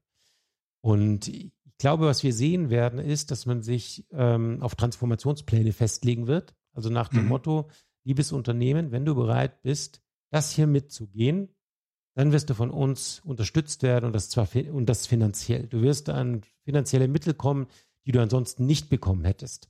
Okay. Das könnte ein ganz, ganz spannender Ansatz werden. Wie kann sowas aussehen? Also wieder, wir reden die ganze Zeit über den Klimawandel. Aber warum? Weil erstmal jeder weiß, was der Klimawandel ist. Und zweitens, äh, der Klimawandel ist so schön einfach. Da geht es ja. einfach um CO2. Und ähm, sowas könntest du mit einem Unternehmen machen, dass du eben sagst, schau mal, wir wissen, sogenannte Science-Based Targets, das ist der Pfad, den du betreten müsstest, damit du in 20 Jahren, 30 Jahren klimaneutral bist. Wenn du da jetzt auf diesen Pfad gehst und dieses Jahr da steht, 3% CO2 weniger ausstößt, sind wir dabei und finanzieren dich. Und das Gute daran ist, da geht es jetzt nicht darum, utopische Sachen zu verlangen, nach dem Motto sei übermorgen klimaneutral, ähm, sondern Sachen, die, die machbar sind, die wehtun, aber die machbar sind und eben zu sagen, ähm, wir begleiten dich und äh, letztendlich wird es sich für dich rentieren. Das heißt also, wir knüpfen das Geld an Bedingungen und ziehen es nicht äh, quasi unverhofft einfach genau. ab und sagen, so, jetzt musst du sehen, wie du klarkommst. Und das wird dann so, im systemischen Bruch. Das finde ich einen spannenden Punkt. Das kommt. Also, das ist das, was da draußen gerade sehr, sehr viel diskutiert wird. Kommen schon die nächsten spannenden Fragen. Also, ich glaube, es war auch in der Presse ein Beispiel, von dem ich gehört habe. Also, ähm, Mittelständler, Ölzulieferer, ja, also der fährt quasi die letzte Meile zu den Kunden. Mhm und will ähm, eine Werkshalle bauen und seine Hausbank sagt, ja, macht sie, aber nur die Hälfte, so wie immer. Und dann hat man plötzlich für die andere Hälfte keine Finanzierung mehr gefunden. Weil und das siehst du, Sustainable Finance funktioniert. Alle Banken sind abgesprungen, weil die gesagt haben, du, was du da machst, ist nicht zukunftsfähig. Dein Geschäftsmodell wird nicht mehr lange funktionieren. Deswegen geben wir dir das Geld nicht. Mhm. Ja. Ähm, jetzt hat der sich hingestellt und gesagt, ja, aber ich will die Werkshalle verwenden, um da Startups reinzusetzen, die sich ausdenken können, wie ich mein, was ich denn in zehn Jahren machen soll, wenn mein Geschäftsmodell nicht funktioniert. Und dann ja, aber das ist doch cool. Also jetzt sind wir in einer wirklich spannenden Diskussion drin. Ja. Also kann, kann jemand, der Öllaster hat und nur diese letzten zehn Kilometer fährt oder 100 Kilometer, ja. kann der sein Geschäftsmodell überhaupt transformieren? Trauen wir jetzt, du und ich als Investor, dem zu, würden wir dem unser Geld geben? ah, das ist, da, da bin ich zu sehr, zu sehr an so, also A, am Thema Ziele und am Thema Innovationsprozesse von größeren Unternehmen. Mhm. Um so mäßig optimistisch da drauf zu gucken und zu sagen, also ich würde gern eine klare Hypothese finden und, zu, und sagen, okay, es gibt ein Startup, das XYZ für mich umsetzt, ja. damit wir ein, ein quasi nachhaltiges Geschäftsmodell haben dieses, ich weiß auch überhaupt nicht, was das sein könnte, aber die Startups werden schon richten oder wer auch immer, Innovation, Technologie, das wird schon klappen, aber Stand heute keinen blassen Schimmer und am besten noch ein bisschen AI drüber, dann wird es schon passen. das ist ja das, was in sehr vielen Konzernen schon sehr lange sehr gut nicht funktioniert hat. Ja. Und aber spannend, da, merkst du was? Also wir, wir beide, genau wir beide, wir würden dem Unternehmen jetzt den Geldhahn zudrehen, oder? Also wir beide Nachhaltigkeitsfuzis und äh, äh, ja. Gutmenschen und man kann auf Rendite verzichten, würde in dem Fall sagen, nee, also Alter, das wird nichts mehr. Und kannst du den auf, aber das ist genau das, was sie dann sehen werden. Ja? Dann ja. geht plötzlich der Mittelständler pleite, weil die Bank, die böse Bank ihm kein Geld mehr gibt und dann gibt es Arbeitslose in dem Dorf, das, wo er der, mit seinen 20 Mitarbeitern der größte Arbeitgeber war. Ja. Diese Diskussion werden wir sehen. Okay, das ist spannend. Ja, müssen wir uns vorbereiten. Eine meiner Lieblingsdiskussionen oder ehrlicherweise meine meist gehasste ist, und die kommt zugegebenermaßen meistens aus einer Richtung, wo ein C, ein F und ein O drin vorkommt in der Berufsbezeichnung. Ähm, da, der, der Satz, ja, am Ende geht es ja darum, dass wir unsere Zahlen erreichen. Wie begegnest du so einem Argument? Ja, am Ende geht es darum, dass das Unternehmen in 30 Jahren noch da ist. und ja. ähm, wenn wir uns die Zahlen angucken, müssen wir schauen, ob die in den Zahlen alles drin ist, dass auch das berücksichtigt, dass wir hier wirklich langfristig denken. Auch hier passiert gerade viel. Also was ja zum Beispiel ein Riesenhebel ist, der lange Zeit unterschätzt wurde, ist, ähm, Kompensation von CEOs. Also wie, wie mache mhm. ich, von was mache ich denen ihre Vergütung eigentlich abhängig? Und klassisch waren das sehr, sehr, sehr kurzfristige Sachen. Und da passiert gerade viel, dass man sich überlegt, wie könnte man das an lange Ziele binden, die auch durchaus was mit ähm, Nachhaltigkeit zu tun haben. Oh, das ist, das ist spannend. Nicht nur zu sagen, okay, das interessiert dich persönlich nicht, weil dein Kontrakt endet in äh, ein bis zwei Jahren möglicherweise und ja. dann kriegst du einen Bonus auf den Profit-Part, sondern dein Kontrakt endet möglicherweise, aber du kriegst sozusagen einen äh, länger währenden Anteil an einem multidimensionalen, also an, an einer Mehrfachrendite und dafür kriegst du dann von mir aus auch mehr und gut verzinst, aber du kriegst es halt nur, wenn das Ding in 10, 15, 20 Jahren vielleicht noch irgendwie läuft und nicht alles morgen und kannst alles mitnehmen. Das finde ich eine ziemlich spannende, ähm, ist eine gute, eine gute Antwort und eine gute Richtung. Wenn wir, wenn wir das als weiterdenken, kommt man ja dann doch an der Inhaberstruktur nicht so wirklich vorbei. Siehst du Modelle oder bist du Fan von irgendwelchen alternativen Inhaberstrukturen, Gemeinwohlökonomie, wie, wie auch immer man diese Themen mhm. bezeichnet? Oder glaubst du, braucht es nicht. Das wird mit der normalen Shareholder-Struktur schon auch noch weitergehen, wenn die ihr Mindset ändern? Oder was ist da deine Haltung? Ja, spannende Frage ist gerade, wenn du sagst, wenn die ihr Mindset ändern, wer denn die sind. Wen meinst du damit? Die ja, Shareholder. So, ja, also, das müssen die Shareholder sein, genau. Mhm. Ja. Ähm, also Gemeinwohlökonomie, was es da alles gibt, da gibt es wirklich tolle Sachen. Ich bin da nicht so drin. Also da sind viele, ja. die nur das machen und so weiter. Ähm, ich persönlich, also ich habe ja gesagt, ich bin so ein großer Optimist, aber äh, alles, da hört mein Optimismus so ein bisschen auf. Ich fürchte, dass wir Menschen doch sehr viel Kapitalmarkt wirtschaftlicher, Kapital, marktwirtschaftlicher ähm, orientiert sind. Also es gibt ja diese, diese schöne Geschichte, die mir total gut gefällt, die, die du sicher kennst, mit ähm, wo eine Riesengruppe Menschen, jung und alt, äh, fit und unfit in den Wald geht zum Pilze suchen. Und dann gehen sie alle Pilze suchen und in der Früh und abends treffen sie sich wieder und haben einen Berg. Kennst du die Geschichte? Nee.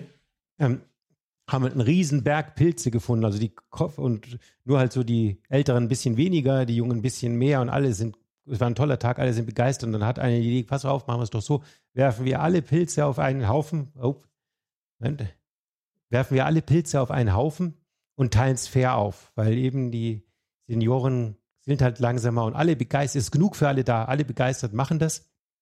Und aufgeteilt, alle gehen nach Hause, sind glücklich und machen aus, am nächsten Tag treffen wir uns wieder hier. Und am nächsten Tag treffen sie sich wieder hier und dann sagen sie, und wir machen es wieder so. Am Abend, ähm, wenn wir uns dann wieder treffen, dann werfen wir wieder alles auf einen Haufen und teilen auf. Und dann gehen sie alle wieder in den Wald und als sie abends sich wieder treffen, was ist dann passiert? Dann haben sie plötzlich alle keine Pilze mehr gefunden. Wollte ich gerade sagen, komischerweise ist der Haufen geschrumpft, das ist das, ist das Wahrscheinlichste, ja. Ganz genau. Und, und, und diese Geschichte, äh, ich glaube, ich, enthält viel Wahres. Und weißt du, so mhm. Gemeinwohlökonomie, wenn über, über Regulatorik kannst du alles erreichen. Also das ist nochmal ein ganz anderes Thema. Also wenn wir jetzt mhm. sagen, ähm, wir machen jetzt eine Regulatorik, es ist jetzt einfach Gesetz, dass Unternehmen das so machen müssen und so weiter, bin ich sofort dabei. Denn, aber sobald es auf Freiwilligkeit geht, ich fürchte, die Menschen sagen alles super, super, aber sobald es in den eigenen Geldbeutel geht, ähm, funktioniert das eben, eben nicht mehr so. Ähm, was ich glaube, ist, dass wir mit den alten Konzepten über Eigentümer, du hast die Eigentümer gesagt, schon viel bewegen können und da passiert auch viel. Also es gibt ja viel, also ein ganz großes Thema ist ja das sogenannte Engagement. Das mhm. heißt, dass du als Eigentümer, als Aktionär deine Eigentümerrechte nutzt, um das Unternehmen besser, nachhaltiger zu machen. Also du machst es eben so, du gehst in das Unternehmen auf die Eigentümerversammlung und sagst, ich stelle den Antrag, dass das Unternehmen ab jetzt noch ehrgeiziger versucht, das Pariser Klimaschutzabkommen zu erreichen. Und wird abgestimmt und im besten Fall geht der Antrag durch. Und es geht so weit, dass es eben auch schon Überlegungen gibt, dass sich dann ähm, aktivistische Eigentümer zusammentun und sowas gemeinsam vorbereiten. Es gibt sogar jetzt gerade vom Sustainable Finance Beirat der Bundesregierung eine eigene Gruppe dazu, wo ich, die ich beobachten, wo ich dabei sein darf, wo es genau um solche Sachen gibt. Ich glaube, da werden wir viel sehen, weil das hier eine Möglichkeit ist, Impact zu erreichen, also mhm. wirklich als Eigentümer etwas zu bewirken, mehr Nachhaltigkeit beizutragen, ohne dabei zwingend auf Rendite verzichten zu müssen. Und wieder, jetzt kommt wieder der Optimist. Ähm, ich denke, das, das wird noch eine größere Sache werden in Zukunft. Gibt es in der Vergangenheit schon tolle Beispiele dafür, aber ich glaube, das wird noch größer. Ich, also ich teile deine Meinung. Ich bin da leider auch einen Ticken verhalten. Ich habe, weiß nicht, ob du das kennst, das Buch gelesen, warum es so schwer ist, ein guter Mensch zu sein.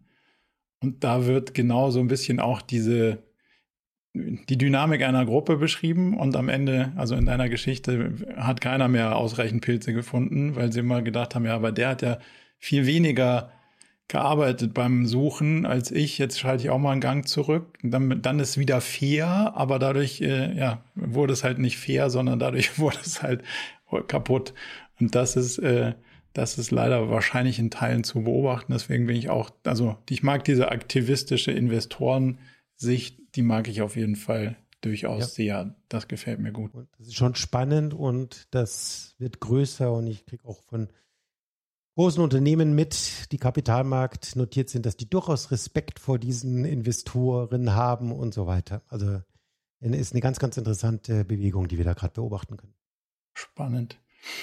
Welche Steuerungsmodelle aus so einer Finance-Perspektive eignen sich am ehesten, um diese Mehrdimensionalität auch wirklich langsam in so einer Finanzsteuerung abzubilden? Also ähm, da gibt es viel, da passiert auch viel. Ähm, ich stehe auf dem Standpunkt, man sollte gucken und auf das Pferd setzen, das am Ende gewinnen wird. Also die Frage, was wird sich durchsetzen, nicht zwingen, mhm. was ist das Beste. Und da komme ich auf das zurück, was ich vorhin gesagt habe. Ich glaube, dass die Taxonomie eine größere Rolle spielen wird in Zukunft, als wir es jetzt noch ahnen. Ähm, und das dann eben auch Finanzsteuerung, naja, aber allgemeine Unternehmenssteuerung, solche Sachen, wie viel ähm, CapEx, also wie viele zukünftige Investitionen hast du in Bereichen, die deine Taxonomiequote erhöhen? Sowas wird, glaube ich, eine große Rolle spielen, wo du dann den Investoren signalisierst, wie du bereit bist, dein Unternehmen aufzustellen, dass es Nachhaltigkeitsziele erfüllt. Das sind alles ganz, ganz spannende Punkte. Wenn ich jetzt so ein bisschen auf die, diese ein bisschen vor allem auch gesellschaftlich gelagerte Diskussion gucke, dann haben wir so den einen Gegenspieler, das ist die, die Nachhaltigkeitsdebatte und vor allem auch das Klimathema. Und der andere Gegenspieler ist ja der Wohlstand, der Wirtschaftsstandort Deutschland. Und es, es gibt mal, das eine Gespenst ist der, der Untergang des Planeten und der andere ist der Untergang des Wohlstands. Und dann versetzen wir uns in so eine dann ist unsere Position im Verhältnis zu den anderen, die es nicht interessiert, noch schlechter und Deutschland ist weder Vorreiter noch sonst was, ja. sondern dann abgehängt. Und dann sind wir nicht nur quasi mit, einem, mit den Klimafolgen zugange, sondern auch noch arm dran. Ähm, und deswegen kann das alles nicht funktionieren. Oder, also, so die Diskussion basiert gefühlt nur an den Extremen aber das Spannende an einem Trade-off ist ja ein bisschen hiervon, ein bisschen weniger davon oder, oder andersrum. Also die, die Realität findet ja in der Mitte statt, da wird sie aber gefühlt nicht diskutiert. Wie kriegen wir denn die Diskussion in die Mitte, in das Feld, wie viel bisschen weniger von dem und bisschen weniger von dem ist denn zum Guten von dem eigentlich gerade dran? Ähm, wichtige Punkte sind zwei verschiedene Punkte aus meiner Sicht, die du gerade genannt hast. Das eine war, du hast gesagt, ja, wie kann das gehen? Die Deutschland geht oder die Europa geht ganz, ganz weit voran, die anderen machen nicht mit. Und am Schluss äh, bezahlen wir und die Welt geht trotzdem unter. Also das Problem, das wir haben beim Thema Klimawandel, und das gilt für die anderen Umweltziele auch, ist, dass wir in einem ökonomisch gesehen, du hast ja studiert, in einem Gefangenendilemma stecken. Absolut. Ja? Ähm, also erklären wir, wir beide Pseudo-VWLer das mal kurz. Ähm, Gefangenendilemma bedeutet also, wir haben die Situation, es gibt 100 Länder auf der Welt und alle müssen Geld bezahlen, um CO2 zu reduzieren. Ja? Wenn es jetzt alle machen und einer macht es nicht, dann wird die Welt gerettet. Und der eine, der es nicht gemacht hat, für den wird die Welt auch gerettet, der ist aber finanziell besser davon gekommen. Das ist das eine Szenario. Das andere Szenario, Extremszenario wäre, einer macht's und 99 machen es nicht, dann geht die Welt runter und dann hat der eine, der es gemacht hat, doppelt verloren. Ja? ja? Und wenn du das jetzt durchspielst, dann ist die richtige Strategie, nichts zu machen. Es ist nicht rational etwas zu machen. Und das ist die Tragik, die wir haben mit dem Klimawandel. Übrigens hast du ja noch eine andere Tragik mit dem Klimawandel, weil wenn du guckst, wer ist, wer ist verantwortlich und wer wird die Suppe auslöffeln? Das ist ja maximal mhm. unfair. Also wenn ja. wir jetzt unterteilen in die Industrienationen, die Schwellenländer und ähm, die Entwicklungsländer, dann ist es so, die Industrienationen haben es ausgelöst. Momentan sind die Schwellenländer die, die es am meisten treiben und die Folgen des Klimawandels werden am meisten, die, die Folgen, also die, die physischen Folgen, werden am meisten die Entwicklungsländer treffen. Also Teile von Afrikas werden verschwinden und so weiter. Also die, die überhaupt nichts dafür können. Das, das ist schon, wenn man sich das anguckt, äh, wirklich, wirklich ein Wahnsinn. Wenn man das jetzt zu Ende denkt, hat das ein paar Konsequenzen. Also erstmal, wie löse ich dieses Problem des ähm, Gefangenendilemmas? Rational gesehen ist der Klimaclub tatsächlich hier eine Möglichkeit. Also okay. das ist das, wenn wir eben sagen, wir nageln das fest, dann kannst du es so darstellen. Spieltheoretisch, es funktioniert. Aber lass mal ganz kurz auf, die, auf den einen Outcome aus der Spieltheorie kommen. Du sagst ja, ähm, logisch gibt es oder rational gibt es keinen Grund zu handeln, wenn du davon ausgehst, dass der Großteil der anderen auch nicht handelt. Dann habe ich zwar mehr Geld am Ende, aber sitze immer noch in einem zerlöcherten Boot, was untergeht. Ja. Dann bringt es ja auch nichts. Also das Geld bringt mir, der, der positive wirtschaftliche Effekt bringt mir ja dann auch nur begrenzt was. Ja das Problem ist, dass wir die Kosten heute haben und die äh, Konsequenzen morgen. müssen unsere Enkel, Enkel ja, okay. Enkel zahlen. Also, ja. Und das ist natürlich, äh, es geht ja noch weiter. Also wenn du dir das anschaust mit den Industrienationen, Entwicklungsländern und so weiter, der wirkliche Wahnsinn an der Sache ist ja der, ähm, alle, ich höre so oft irgendwie, ja, aber wenn wir jetzt hier was machen, mein, das ist doch in Wirklichkeit ist doch China und Indien, die da die ganze Schweinerei in den Himmel blasen. Ja, aber jetzt denken wir das mal weiter. Wir, wir haben das Ganze ausgelöst, die Industrienationen. Wir, die Industrienationen, sind so reich geworden, weil wir ohne Ende CO2 in die Luft blasen konnten. Ich glaube, gerade seit dem Ukraine-Konflikt muss uns doch irgendwie klar werden, wo, woher unser Wohlstand kommt. Mhm. Wir, wir, in Deutschland sind dermaßen wo, ähm, reich, weil wir die Möglichkeit hatten, sehr günstiges Gas zu kriegen oder sehr günstige Rohstoffe, ähm, fossile Rohstoffe und die, und die zu verblasen. Ähm, jetzt hast du die, Indust die, die Schwellenländer, die ähm, das gerne auch machen. Die wollen auch gerne reich werden, die wollen auch dicke Autos fahren und Fleisch essen und so weiter. Jetzt stellen wir uns hin und sagen zu denen, das dürft ihr aber nicht. Also ich finde hm. das einen völlig absurden Ansatz. Wir sind schon reich, ihr müsst jetzt da unten bleiben, weil irgendwie ist das schlecht für die Umwelt. Ähm, und wenn du das zu Ende denkst, was bedeutet das? Für mich ist es völlig klar. Für mich bedeutet es, dass wir, die Industrienationen, den Schwellenländern, die, den Wandel bezahlen müssen.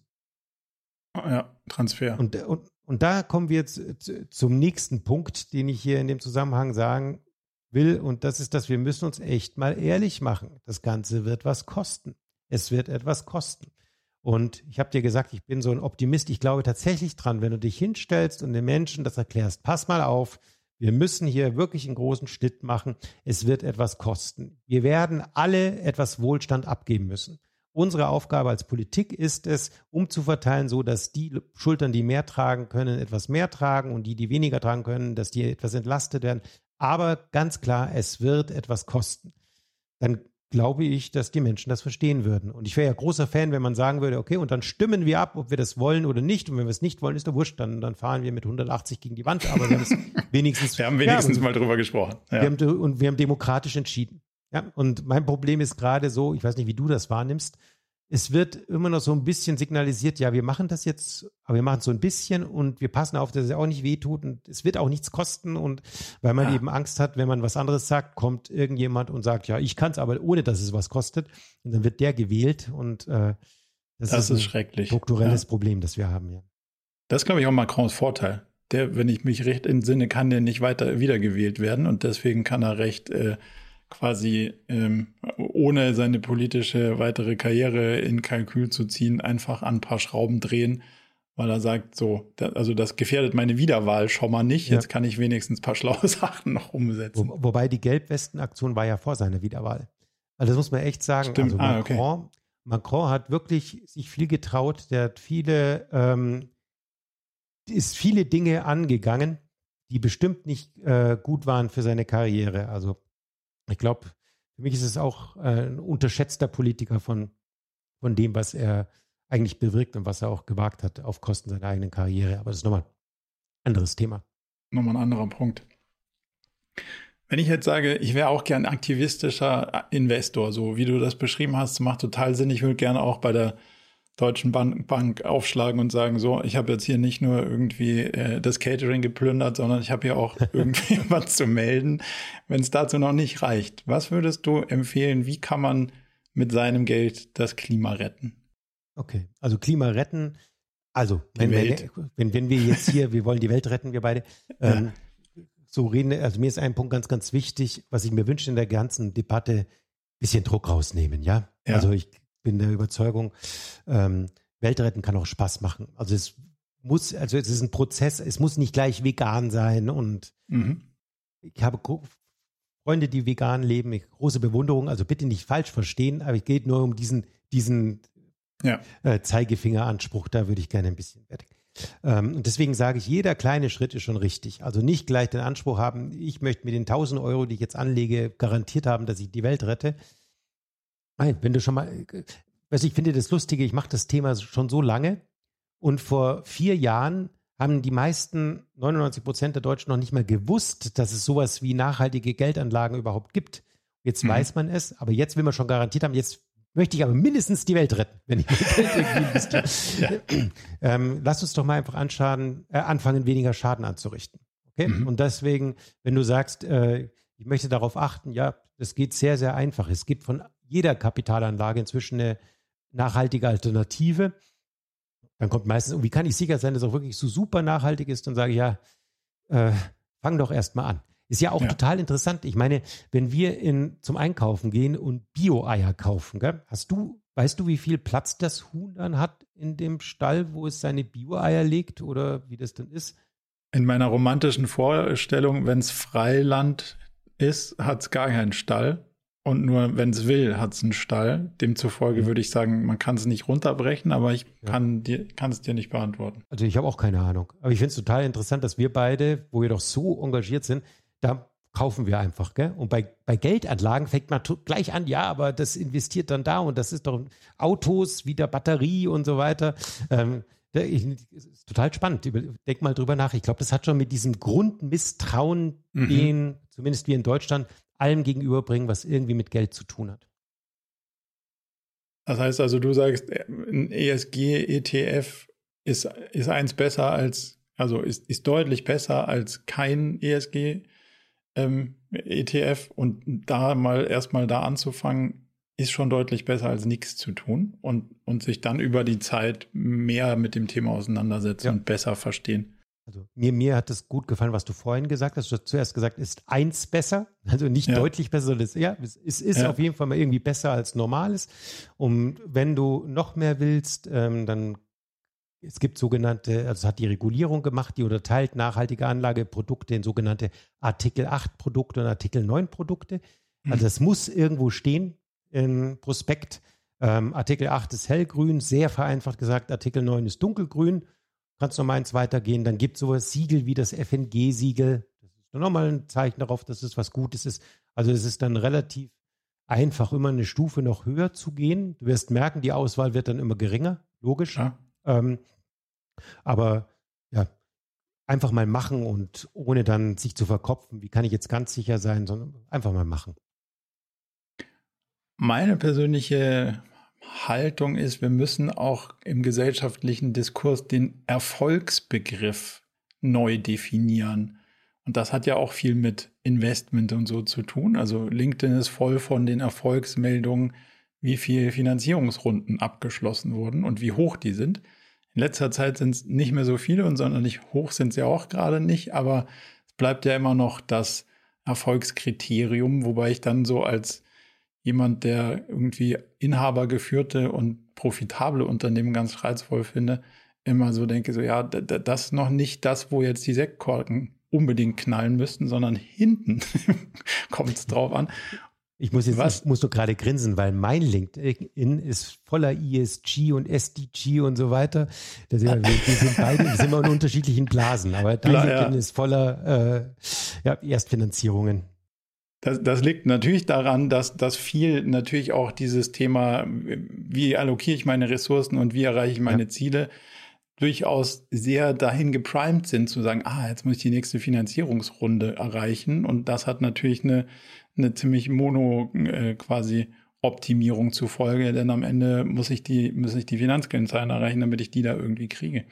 Was glaubst du, muss passieren, damit wir als Gesellschaft anders auf Erfolg gucken und sagen, ah, der war aber erfolgreich. Und das ist ja in deiner, sagen wir mal, Profession schon ganz anders als in, in meiner sozusagen.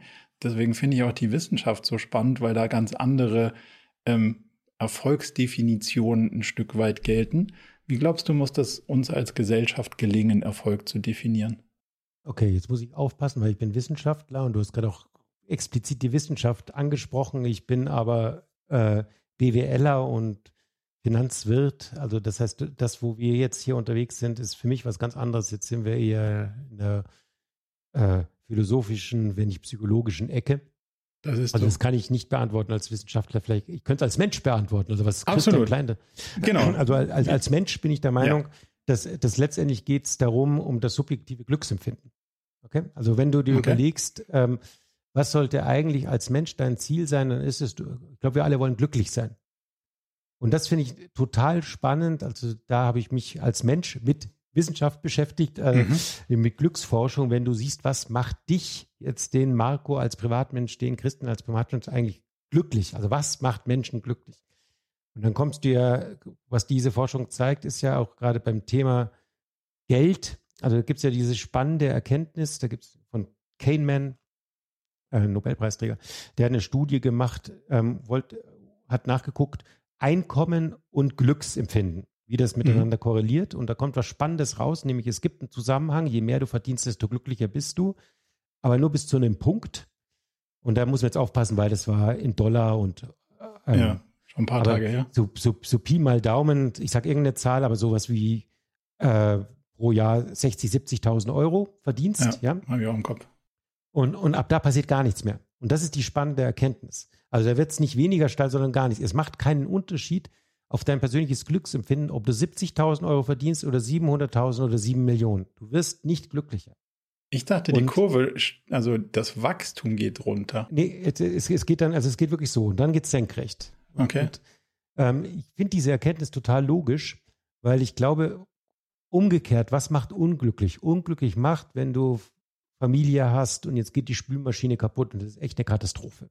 Man überlegt, wo, das, das macht unglücklich, ja? ja. Aber wenn du mal äh, über diesen ähm, Punkt hinaus bist, dass die Kinder kommen und sagen, hey, wir machen Abifahrt und das kostet 800 Euro und du sagst, ja klar, überweise ich. Wenn du das mal hast, ob du jetzt dann Jaguar fährst oder äh, und, und, ob du ein, ein Boot hast, ich glaube, das, also Gegenteil, wenn du die andere Glücksforschung dir anguckst, Statussymbole sind ein gutes Mittel, um unglücklich zu werden.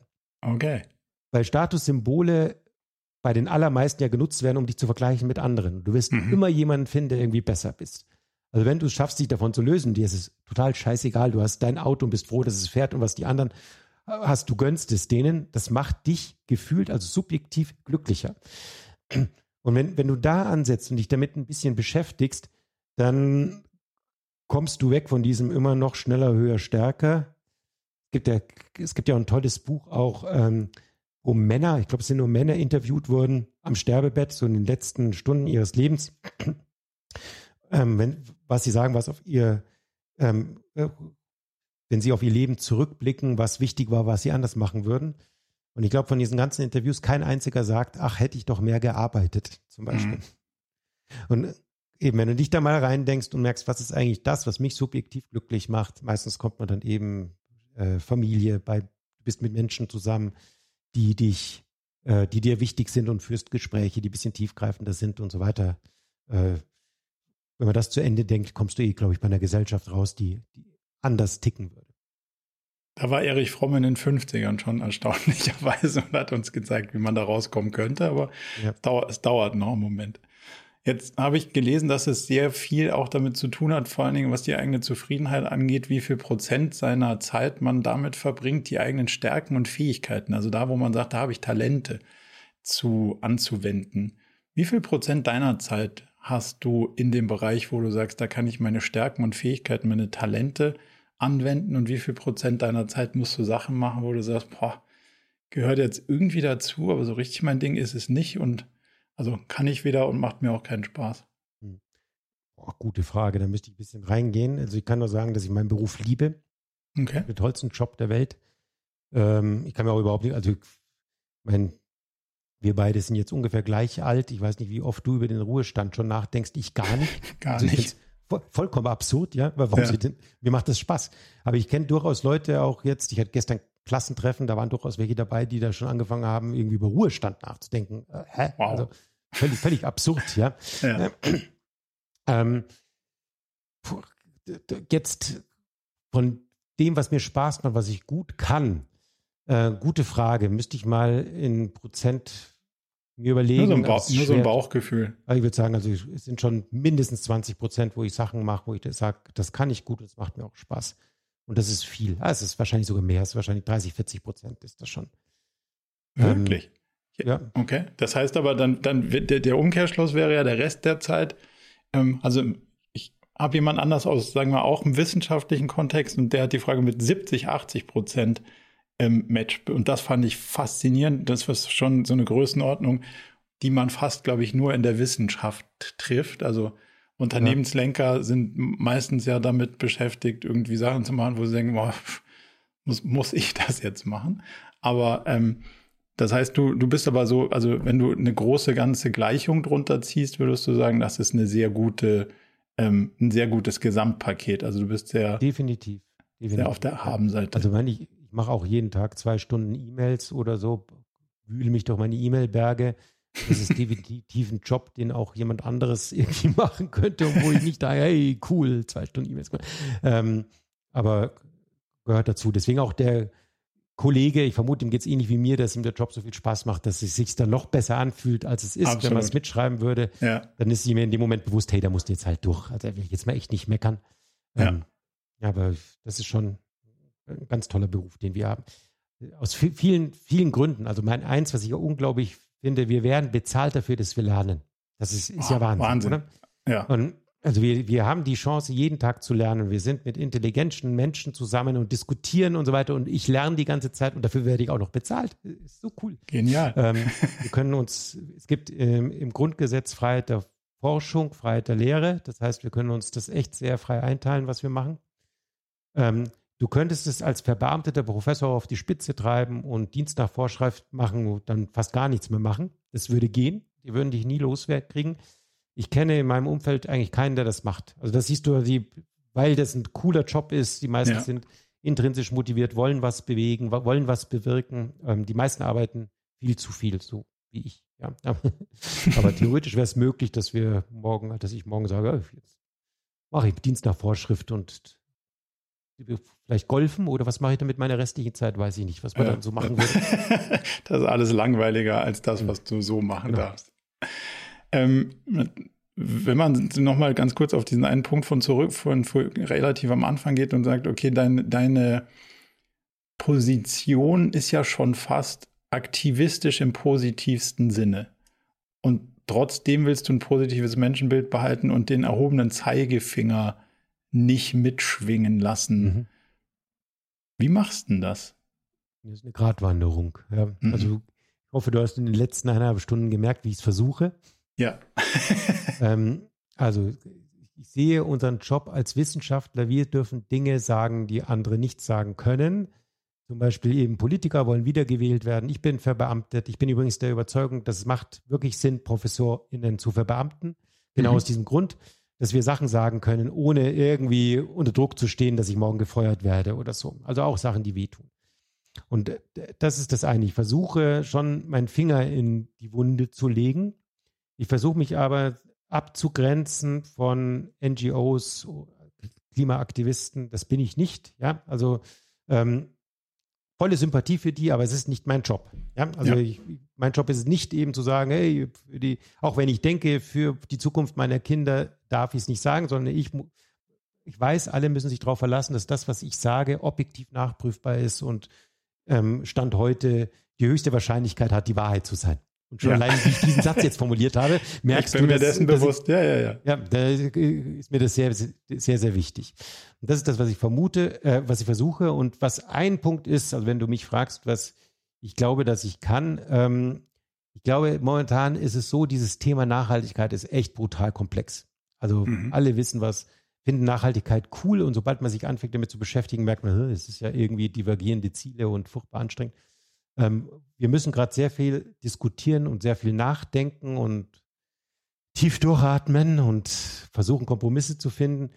Ähm, was ich versuche, ist, ich versuche auch komplexere Sachen so zu erklären, dass es die Leute interessiert und dass es auch verstehen.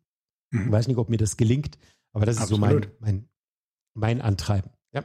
Und da sehe ich auch so unsere Funktion. Das ist das, was ich als Transfer bezeichne.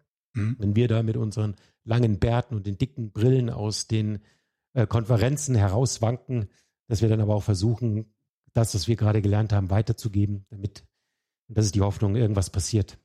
Ja, dass wir einen ganz kleinen Beitrag dazu leisten können, dass unsere Welt vielleicht am Ende doch gerettet wird.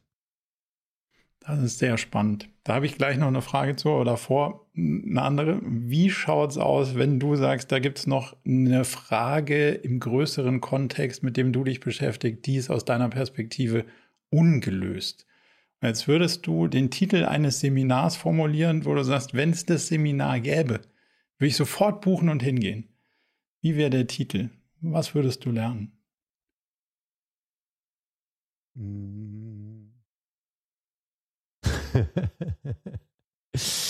ähm, so, meinst, so meinst du so nach dem Motto, ähm, wie höre ich innerhalb von zwei Stunden mit dem Rauchen auf oder so?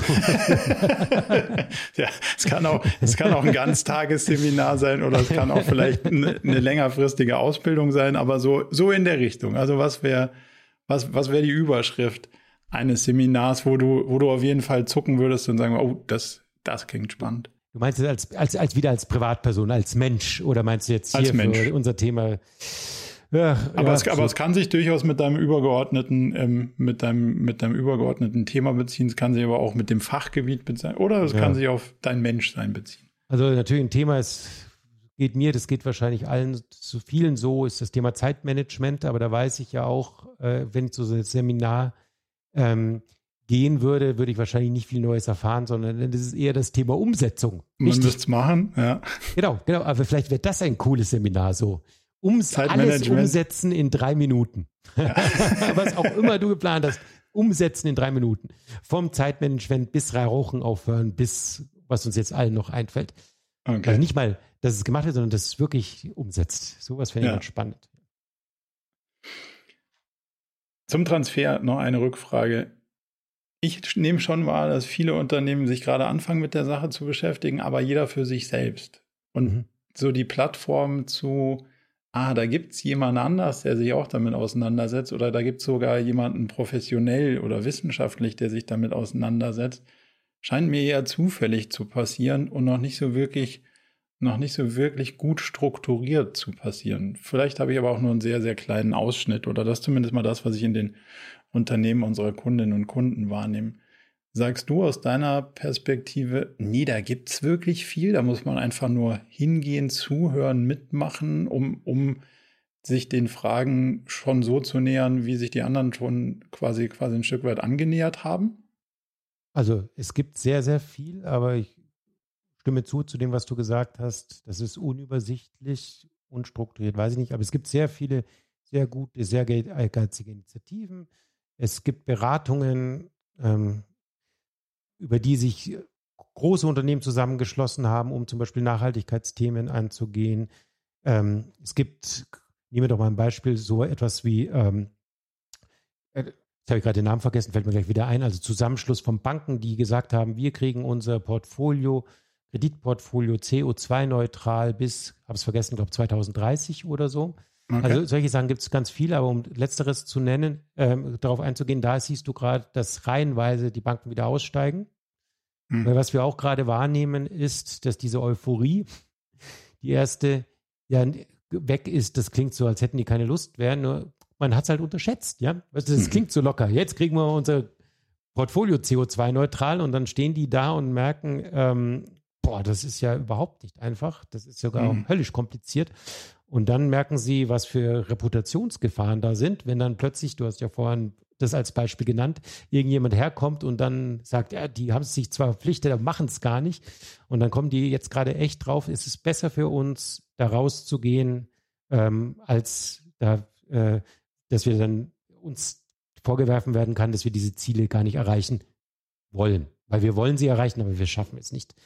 Also, ähm, zu deiner Frage, sehe hier schon Bedarf, man könnte noch höher ansetzen, man könnte noch mehr machen, man könnte noch mehr kommunizieren.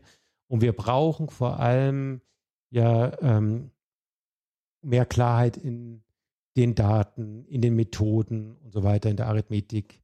Du hast vorhin ja gesagt, wie messen wir? Das sind die großen Themen. Ähm, da hoffe ich, dass noch viel kommt. Was, okay. Dieses Thema hat sich wahnsinnig schnell entwickelt. Also das ist ja irre, wenn du guckst, was vor vier Jahren war, was heute ist, ist ja unglaublich. Und um nochmal die EU-Kommission, über die wir ja lange geredet haben, ähm, zu nennen, ich habe mal die ganze Regulierung, die da gekommen ist, ich habe mal von jemandem aus der EU-Kommission gehört, dass es in der Geschichte der EU-Kommission, hat dieser Mensch gesagt, noch nie ein Thema gab, das mit so einer Geschwindigkeit und so einem Durchge äh, Druck durchgedrückt wurde, wie eben dieses Thema Sustainable Finance. Und dann haben wir noch den Green Deal und so weiter. Und das muss uns klar sein. Also äh, das geht sehr, sehr schnell. Das sind sehr, sehr große Sachen und natürlich äh, geht auch mal was schief oder es knirscht irgendwo im Gebälk. Klar. Ich hoffe, das wird sich alles noch einspielen. Sehr spannend. Letzte Frage. Welche Bücher, Podcasts, Videos, YouTube-Talks haben dich in der letzten Zeit begeistert, wo du sagst, Mensch, muss man gesehen, gelesen, gehört haben? Du meinst jetzt außer deinem natürlich? das, also auf jeden Fall außer meinem. Okay. Ich mag Podcasts, ja. Ich bin tatsächlich äh, so YouTube, ich, da bin ich doch zu, zu, alt. Also meine Kinder und so weiter, find, äh, bin, bin nicht so der YouTuber. Ich, ich höre gerne Podcasts. Du musst mit deinem eigenen Profil ausprobieren und dann innerhalb von sehr kurzer Zeit kriegst du sehr viele Themen, wo du sagst, das ist ja Wahnsinn, was man da alles lernen kann. Ja, also, davor habe ich aber auch ein bisschen Angst, gell, so zum Thema ja. Zeitmanagement. ähm, ich bin großer Fan von Gabor Steingart tatsächlich.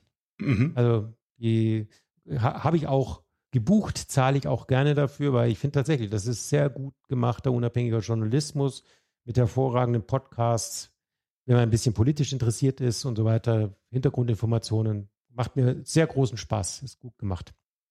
Cool. Ich warte jeden Tag, dass die mich mal anrufen, dass ich mal endlich eingeladen werde, aber da sind sie noch ein bisschen hinterher, da bist du weiter voraus. Wir schicken, wir schicken mal die, wir schicken die Episode mal, mal rüber und schauen, was passiert.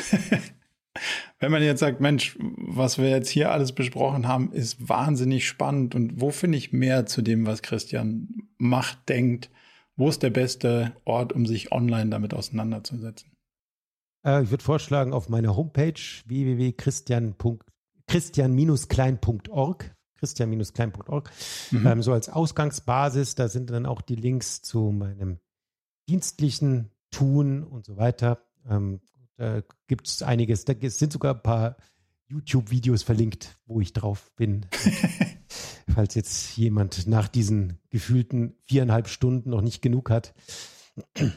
Hört, guckt sich doch eh keiner bis zum Ende an, oder? Gucken sich deine Videos jemand bis, guckt sich doch kein Mensch bis zum Schluss sowas an, oder? Ich bin, also ich konsumiere sowas so. Ich mag, ich liebe das wahnsinnig. Ich habe sehr viele amerikanische Formate, denen ich das irgendwie, also wo ich das so mache. Da, ich bin mhm. sehr alleine auf der, dieser Welt. Also der, das Verhältnis vom Angucken und Anhören ist äh, exorbitant Richtung Anhören auf jeden Fall. Ähm, aber wer, wer mal sagt, ach, da will jetzt mal ein Gesicht zu sehen, ist äh, immer ein guter Kanal auf jeden Fall. Aber dann machen wir das. Also falls bis jemand bis hierher durchgehalten hat, sich das anzuhören oder anzugucken, bitte unten halt in die Kommentarzeile reinschreiben. Ja. Es, gibt, was Tolles zu gewinnen. Marco verlost etwas ganz Tolles. Das ist hervorragend.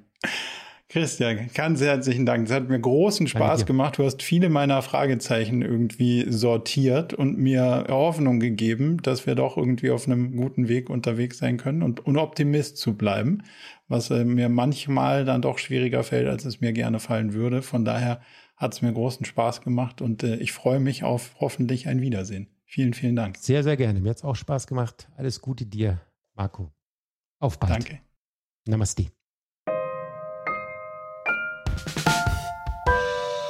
Zum Abschluss noch ein ganz kleiner Hinweis in eigener Sache. Wenn euch das Thema gefallen hat, dann ist vielleicht auch unser Newsletter etwas für euch. Denn einmal im Monat fassen wir zusammen, was uns so bewegt hat und welche unterschiedlichen Fragestellungen wir so versucht haben zu beantworten, welchen Content wir produziert haben und was uns sonst noch widerfahren ist. Meldet euch also direkt an unter murakami.com/newsletter und wenn ihr Lust habt rauszufinden, ob es vielleicht möglich ist, dass wir irgendwie zusammenarbeiten, dann schaut euch doch mal die Jobseite unter murakami.com/jobs an.